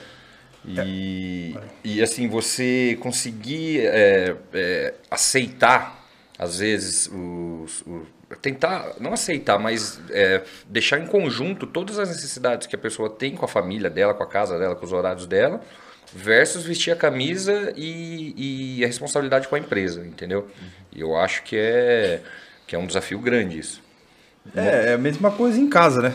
Então, assim, a gente tem desde problema porque o amiguinho não joga lá o papel higiênico para jogar. Exato. E até às vezes o cara não se dá com a outra pessoa mesmo, né? Que aí a gente tem, ó, beleza, tá todo mundo que se, tem que se dar bem aqui, mas não é obrigação ser amigo de ninguém. Então, assim, para isso tem que o mínimo é se manter o respeito. Que é aquela história, começa a brincadeirinha, às vezes um não gosta do que o outro falou, né? Começa aquela, aquela confusão, né? Mas a galera ali, cara, né? sempre se dá bem. Nunca a gente teve um problema assim grave assim entre as pessoas ali. A gente nunca precisou xingar, brigar, discutir com é. nenhum funcionário. É, desde a primeira vez, cara, eu, da primeira vez que a gente teve que demitir um cara, velho, nossa, cara, foi. Daí eu olhava pra ele e falava assim: ó, você vai conversar com ele. Ficamos adiando uns 10 dias pra falar com o cara, porque ninguém tinha. Oh, você, eu vou ter que mandar você embora, porque não tá produzindo, não tô conseguindo pagar seu salário, ou enfim, qualquer motivo. Então, é, eu, eu, quando eu passo, às vezes você passa na Anguera assim, vê aqueles barracões enormes, vazio, às vezes o mato crescendo, que é a empresa que faliu, assim, cara, aquilo lá me dá uma dor no coração. Eu falo, cara, Olha o esqueleto ali, quanta gente não tava ali trabalhando, tava ali. né, Você cara? sente Negócio responsável, morto, cara. Né? São famílias, né? São 30 famílias que tem ali. E cada uma vem de uma cultura diferente. Então, para você administrar isso aí mesmo, como lidar um com o outro, o respeito de um com o outro, cara, aí cabe a gente, junto com o Júlio lá, exercer essa liderança e fazer com que, sem autoritarismo, mas fazer o cara entender e falar, cara, ó, é assim, cara, a gente tem que conviver e é assim que vai funcionar. Porque, problema grave não tem. Uhum. O maior, 90% das coisas lá é o jeito de falar que causa o problema. Então o cara vira as costas e fala, ah, se vira aí pronto, acabou. É um, vira um problemaço, entendeu? Uhum. É o jeito que falou, entendeu? É aquela coisa, né? O combinado não sai caro, né? Acho que é. na empresa, tudo, bastante coisa se resume a isso, né? É, essa transição da empresa pequenininha para uma empresa média é, é confuso ali, cara. É difícil ali. Porque uma empresa grande, cara, já está ali setorizado ali, já sabe ali a rotina. A gente ali, inclusive, serve para a gente, né? A rotina, ali ter a disciplina ali de algumas coisas que tem que ser feito, né, para tocar. Ou que nem vou passar um serviço pro Júlio lá. Hoje tem que passar numa ficha lá, não. Aí pega, passa num papel de pão lá, faz isso aí. lá na frente vai dar ruim, vai perder o papel, entendeu? É, então essa disciplina com as funções diariamente lá é importante, né? É, é, esse é um, um dos problemas né, que a gente tem com, com lidar. Como eu falei, com, tem cultura, cada um vem de uma família, de uma criação diferente. Então, desde os problemas é, da, da, forma de, de disciplinar, de, de se portar, de convivência, E também a gente já teve, lógico, é, problema com funcionário que, que, que usava drogas, com funcionário que vinha com, com, com a cara cheia trabalhar. Então, sim, já tivemos problemas. Esses que são muito mais pesados, é, não tem como resolver. A única forma de resolver é você é, deixa, é, tirar esse, esse funcionário do seu corpo e, e contratar outro para colocar no lugar. Perfeito. Já tentamos. A gente já teve funcionários amigos nossos que viraram amigos que tinham problema. O cara chegava, saía na hora do almoço para ir, ah, vou levar minha mãe no médico. Aí voltava com o zóio vermelho, chapado de, de, de cachaça. Fala, pô, cara, você não pode trabalhar. Não tem como. Dá até dó, né, velho? O serviço que a gente faz, cara, é perigoso. Você trabalha com furadeira, com ferramentas de corte, fu- é, é, coisas pesadas. Então, se você não tiver 100% focado, é, você pode se machucar. Isso pode ser ruim para você que está trabalhando, vai ser ruim para a gente que eu vou deixar de ter um funcionário que ia estar fazendo cinco janelas no dia e não vai estar mais fazendo, entendeu? Então, já tivemos. É um tipo de problema também, né, André? Uma coisa que eu acho que ajuda muito, mas talvez um pouco atrapalha, é o exemplo de vocês dois. Porque eu já vi um pouco na prática isso, vocês falando de cara, vocês pegam, botam a mão na massa, vocês não tem problema nenhum. Eu acho que a equipe Achei de que você ia vocês... falar que ele chega bêbado lá, pô. Tô brincando. Aí- Pode acontecer também. eu digo assim, desde o começo que eu falei, pô, eu lembro na, quando era outro endereço, às vezes o André ajudando a carregar caminhão, tudo mais, cara, o exemplo arrasta. Exato. Isso é fato, vê. entendeu? Exato, a galera vê, pô, os dois ali, muito nego de...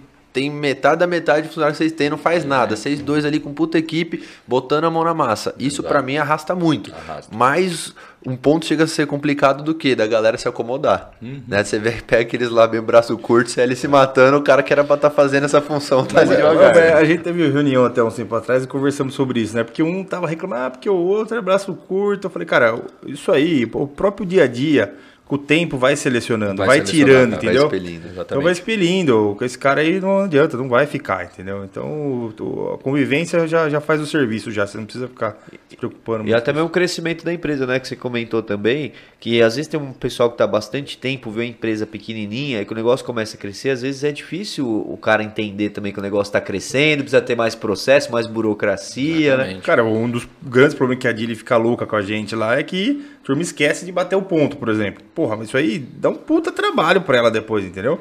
Então a gente tem que. É é aquela história, da empresa pequena indo pra maior, a galera se acostumar, né? E, e fazer ali a rotina ali direitinho pra não virar. Esse, cada um fazer de um jeito, né, cara? Sim. É, e é, é pegar no pé e também explicar o porquê, né? Eu acho que também tem disso. Por que que... an- Porque esse é o questionamento principal. Por que antes não fazia isso, porque agora tem que fazer? Né? Sim, sim, exato. E que, que uma empresa grande não tem esse problema. O cara caiu lá na empresa grande ali, na multinacional, já tá ali o circo, o circo armado ali. O cara, se ele fizer um negocinho errado, não tem conversa com ninguém, com o RH lá pra. Ah, põe o de volta a meia hora que eu tava lá. Não tem, cara. Você não marcou, Já não marcou, foi. já foi.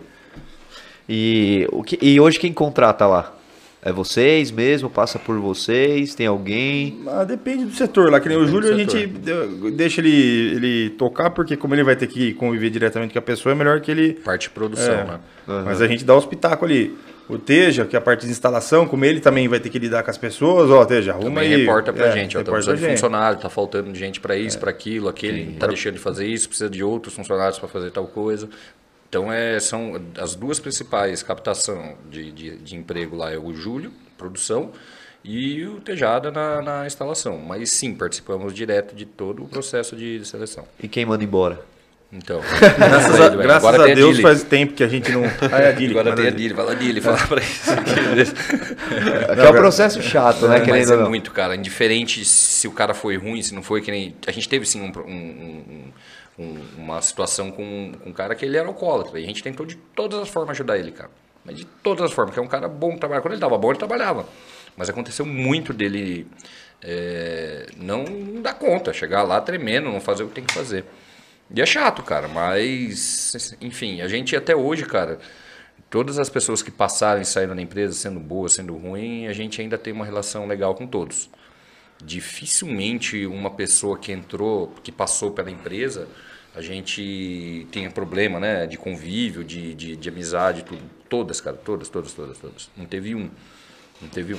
É que a, a parte mais chata, né, pra todo mundo é ter que desligar alguém, né? Mas Não, é o que eu falei, graças a Deus, dos anos pra cá a gente só cresceu, né? Então se alguém saiu, às vezes é porque quis sair Entendi. ou por uma escolha ali, né? Tal, né? teve mais contratação do que demissão. muito mais, é. Indiferente do, do- da razão que você está dispensando a pessoa. Se é por, por problema financeiro, se é falta de serviço ou se é porque a pessoa não está desempenhando o que você estava esperando. É a mesma coisa, cara. Você sentar e falar com alguém e falar assim, putz, cara, você não serve mais para a empresa, a gente vai contratar outro, ou a gente vai diminuir o quadro. É tudo muito chato sempre, cara. Mas tem que fazer, né? Tem, cara. parte. o trabalho do empreendedor é esse, não fazer só o que é gostosinho, né? É. Tem que fazer o que tem que ser feito. E inclusive você matou a pau aqui que mandaram uma pergunta nesse sentido. Ó, ótimo podcast. Isso pode soar estranho, mas como gestor da empresa, gostaria de saber como lidar com a situação. Tem um funcionário que faz uso de droga e como lidar com isso. Você matou a verdade, a pau. gente teve um É problema difícil, cara. até. Dependendo da empresa dele, tem como lidar. Você não pode lidar com isso. Você tem que tratar o, o- o funcionário. Se ele usa droga, se ele está dependente químico, ele tem que ser tratado para a vida e para o profissional dele também, cara. Como que ele vai desempenhar um. um- não sei que, que, que tipo de empresa que o, o nosso amigo está perguntando, mas no nosso caso mesmo, o cara não pode. É, A gente, tá a gente não pode, ele não pode ficar olhando o celular, cara. Se ele começar a olhar muito o celular, ele perde a atenção dele, ele vai parafusar lá, ele vai errar e vai acertar o dedo dele. É um risco até para a própria vida dele, né? Pelo- É. Pelos maquinários que Exato. vocês têm lá. Não, então, tem instalação em obra ainda, balancinho, né, cara? O cara fica pendurado lá em cima, lá o negócio Pendurado, balançando. Deus me livre, guarda. Tem que fazer todos os treinamentos, NR para altura, NR para. Gente, tem muito treinamento que tem que fazer Mas, e não mas assim, com como dica para esse parceiro que mandou aí, projeto de inteligência. Assim, é uma situação bem complexa, né? Um cara igual vocês já tiveram, um alcoólatra Não, e você, tal. você- você ajuda uma, duas. É, então, Terceira tô não tem jeito, velho. Tchau, obrigado que eu tenho, não, não adianta.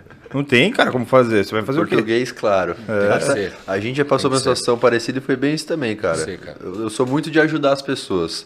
A E gente- é isso, chega num momento que, tipo assim, não dá. Eu falei, cara, aí vai começar a prejudicar a gente, entendeu? Não a empresa não pode ser prejudicada. Exato. Acho que transparência, né? Até respondendo, cortando um pouco vocês a, pergunta da pessoa aqui, transparência, cara, o papo reto. Foi isso que a gente sempre lhe deu aqui também. Boa, boa, isso aí mesmo. Estender até onde o braço chega, né? Mais que isso não dá Exatamente, muito, né? Exatamente. Bom demais, galera. Mais alguma coisa? Li todas as perguntas aqui. A galera participou, teve muito comentário, a galera mandando salve. Ixi, se for falar o nome de todo mundo aqui, vai ficar ruim pra nós também. É, Eu ia começar a ler, mas tem muito Valeu nome, né? Tem, tem bastante. Oi? Ó, o Júlio, é, da Beach Tênis, da quadra, que ele mandou? Ele mandou aqui, ó, o Júlio Ah. mandou. Pensamos até em uma quadra de beach tênis no fundo da luvinha. Puta, verdade, cara. Tinha um espaço lá, falou, ó, vamos montar um negócio de beat tênis, cara. Que loucura, né? Quando se fala em Você tá louco. diversificar, né? Vamos fazer, vamos fazer o beat tênis. Tava pegando, Ah, como negócio. Como agora. negócio, É. cara. A gente, tava, a gente tava junto fazendo futebol, beat tênis, e vendo aquele negócio crescer, aquela montoeira de gente jogando. Falei, meu, vamos montar uma quadra lá e põe os professores, a gente abre o bar, a gente toma conta do bar, os professores tomam conta da, da areia. quase, hein, cara, quase, hein, bicho. Por que que não foi pra frente?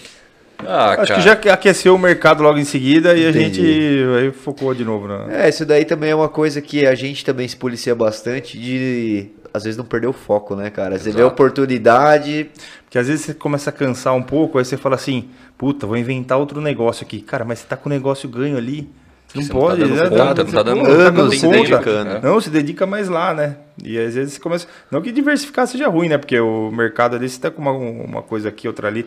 Mas é. Às vezes realmente você fala, você perde uns dias assim pensando em alguma outra coisa, mas o negócio seu tá ali rodando ali, né, cara? Né? tem que tomar cuidado com, em ver muita oportunidade, né? É, você, você perde o foco. Cara, falou, falou tudo. Mas, ao mesmo tempo, eu acho que essas oportunidades, assim, para empreendedor é uma coisa que aquece muito. É né? difícil, né, cara? Puta, eu, não, eu ando Cê olhando para tudo, assim. saber qual que é o time, o que, que é, não, isso aqui vale a pena, por que, que aconteceu isso aqui agora, né? nesse momento que eu tô passando, ter essa ideia do, do beach tênis, cara, sei lá, do, do, da esquadra de areia. É... A, gente, a gente teve também a oportunidade, às vezes, também de, que nem ele falou, de, de, de montar coisa, distribuição de peça, tudo, é, locação de equipamento. A mesma história foi com é, energia fotovoltaica. Super Que foi hoje. o que, cara, seis anos atrás, sete anos atrás, o, o, o tio dele chegou e falou, pô, vamos montar uma empresa assim, vamos montar uma empresa assim. E a gente, cara, não dava conta de fazer de fazer o que a gente fazia, cara. Se a gente tivesse entrado com ele, cara, poxa, hoje em dia tá explodindo o mercado. A gente tinha há seis, sete anos atrás, foi isso, né, João? É. É, mas como tudo aquilo, né, cara? Se você não se dedicar afinco e tal, pode tá bom, tá uma época boa, mas é, a época vai passar. E se você não conseguir fazer o serviço, fazer com o acordo, serviço se de acordo, especializar, adianta. né? Por mais que a gente começou sem saber nada de esquadria, hoje a gente especializou, a gente sabe o que a gente vende. Eu não, a gente, a gente consegue instalar uma obra. Que a gente falou de Noronha. Tudo bem que a gente foi com mais quatro funcionários, foi eu e ele. A gente, a gente foi lá para fiscalizar a obra e trabalhar de ajudante do nosso instalador. Eles estavam com dois ajudantes lá, eu e o André, que estava erguendo o vidro e parafusando, que a obra é deles, eles estão recebendo para instalar. E, e. E deu branco. Eu ia falar, isso não tem preço, né, velho? Pô, ir lá pra Noronha como ajudante da sua própria empresa, cara. de ajudante, exatamente. Isso Ah, acho que não tem preço. Eu fui, a gente vendeu uma obra também em Caravelas, na Bahia, que também foi uma obra Caraca. pequenininha, uma casinha com 7, 10, 12 peças de esquadria. E, e eu, eu fui estar lá. Fui lá, fiz a medição, medi, tá, tá, todas as janelinhas, botamos no caminhão, mandamos para Bahia, chegou lá, descarregou, o cliente me ligou, que é um amigo meu, o Mitchell, falou, tá aqui, desceu tudo, quebrou algum vídeo, não, tá tudo certo, não, tá, tá bom, então daqui uma semana eu tô aí pra instalar. Eu fui sozinho, montei uma caixa de ferramenta, fui lá, cheguei lá, peguei um ou outro ajudante que estava lá na obra lá e eu montei a obra sozinho. Então, você entender do seu processo, entender do seu produto é essencial, cara. Beleza, a gente você começar a empresa abrir, administrar ela, todo mundo é empreendedor. Mas para você dar continuidade, né, e fazer o negócio acontecer, você tem que saber. Você tem que saber fazer um temaki, pô. Você, você tem que saber fazer um atender um cliente, a servir o jantar dele inteiro lá e tudo que está no seu cardápio. Você tem que conhecer. É, E e, sabe, hein? e pra ter, Com certeza. e pra ter autoridade em cobrar um padrão elevado, ser né? respeitado, né? Senão não adianta. É. Exatamente. Bom demais. muito e a legal. pergunta que a produção mandou aqui foi a do Júlio, comentário inclusive, ó.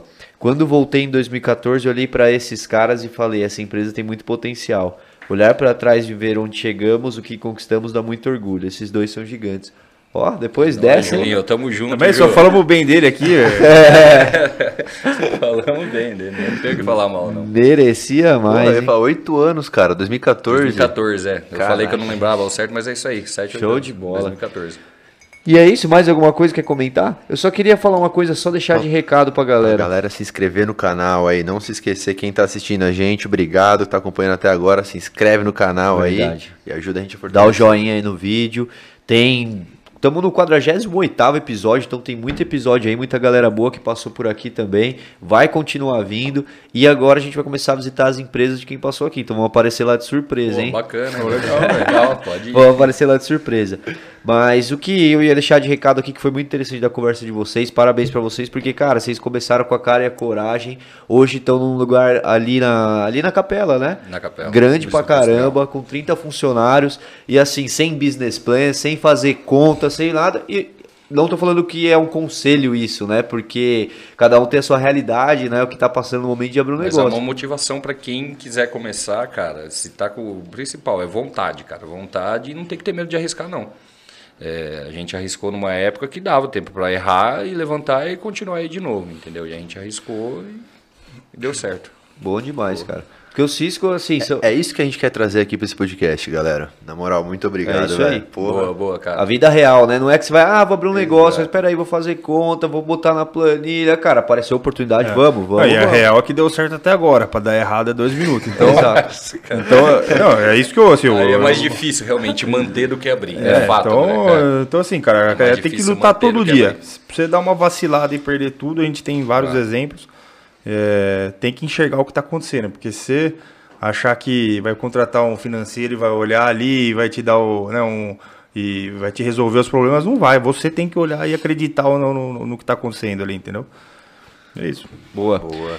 E vocês querem deixar um recado aí pra alguém, mandar um abraço pra... Eu queria mandar um, não, eu queria mandar um abraço pra galera que já trabalhou com a gente, né, cara? Tem muita gente que já saiu, tá em outras empresas ou parou de trabalhar no mesmo ramo. Mandar um abraço aí que cada segundo lá que passou com a gente deixou lá um tempo lá, né, com a gente, né? Então, e pra galera que tá lá hoje, lá, que, cara, só agradecer sua turma só. Que tá na hora extra. É honra. Agora já acabou. já. Exato, já acabou. Vamos Até lá as conhecer oito, essa galera, hein? Vamos fazer, depois a gente Pois conversa desse pro- sobre esse projeto aí com vocês também. Vamos. E visita. agradecer a vocês aí, obrigado por, por abrir o canal aí, é, receber a gente, escutar, né, ter a paciência de escutar a gente aí. Legal pra caramba, o primeiro podcast que a gente participa. Eu queria participar um sábado à noite, não sei? Tem um Falar de outras que vem. coisas. Do ano que vem tem um projeto que você vai gostar. Não né? Chama eu que eu venho. E qual que é o tamanho hoje do galpão lá?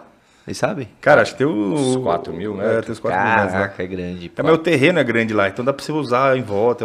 Cara, uma delícia lá. Vai lá uma hora lá. Show de bola, vamos sim. Isso. E fica aí, cara, motivação pra galera abrir um negócio aí, começar, tem que ter cara, tem que ter coragem pra ir pra cima, né? Exato. Mas não é impossível, né? Tem que com, com vontade dá pra chegar lá, né? Com E igual você falou, uma vida pra subir e dois segundos pra descer, né? Exato, aí. cara. Mais alguma coisa? É isso. Então vamos agradecer aqui aos nossos patrocinadores mais uma vez, a Inova, Business School, WBGT, Vila Nobre e LP Capital, tinha esquecido, LP Capital aí com a gente também. E é, semana que vem, quem que vai estar aqui é o Eduardo, Eduardo da Maria Brasileira, franquia aí de que conecta é, Centenas de franquias já estão aí, né? Acho que são 400 e poucas franquias aí. Então, se quiser saber mais, Bacana, segunda, é, segunda-feira, 7h37, estamos aqui de novo, toda segunda-feira, né? É isso. Sem falta. E é o nosso patrocinador especial aqui. Uma né? lembranças para os convidados Cato também, né? Japa, Ah, galera. Olha lá, Cato Japa, ó. Segue lá no Instagram, arroba Cato Japa, sushi aqui em Vinhedo, Valinhos e Louveira. Entrega ou vem aqui no salão. E esse daqui a gente fez um só pra dar briga. Beleza? Obrigado. A gente gente. racha lá, imagina. E quem obrigado, vier velho. consumir os produtos da Cato aqui vai comer um temaki fresquinho, porque a caixa de alga foi feita pela Luvinha. Ah, É, velho. Cara, meu moleque é fissurado em temaki. Ele vai, vai achar que eu tô chegando com temaki pra ele lá. Não tem não, viu, Fu? Aí eu já deixa claro já. Certo? É. Valeu todo mundo que acompanhou aí no chat, todo mundo que, que acompanhou o nosso bate-papo com eles aqui. Foi show de bola. Obrigado a vocês. Muito sucesso. Continuem bola, tendo velho. sucesso. Sucesso pra gente. Que a gente mantenha contato aí também, se falando. Quem sabe voltar aqui mais pra frente Opa, também. à disposição, É, velho. vida eterna aqui é o podcast, né? Também. É isso. Certo? Então é isso, galera. Valeu todo mundo. Amanhã no Spotify. Não esquece de deixar uma avaliação lá no Spotify também pra gente, se inscrever no canal. E é isso, vamos embora então. Solta a vinheta aí, produção. Até semana que vem.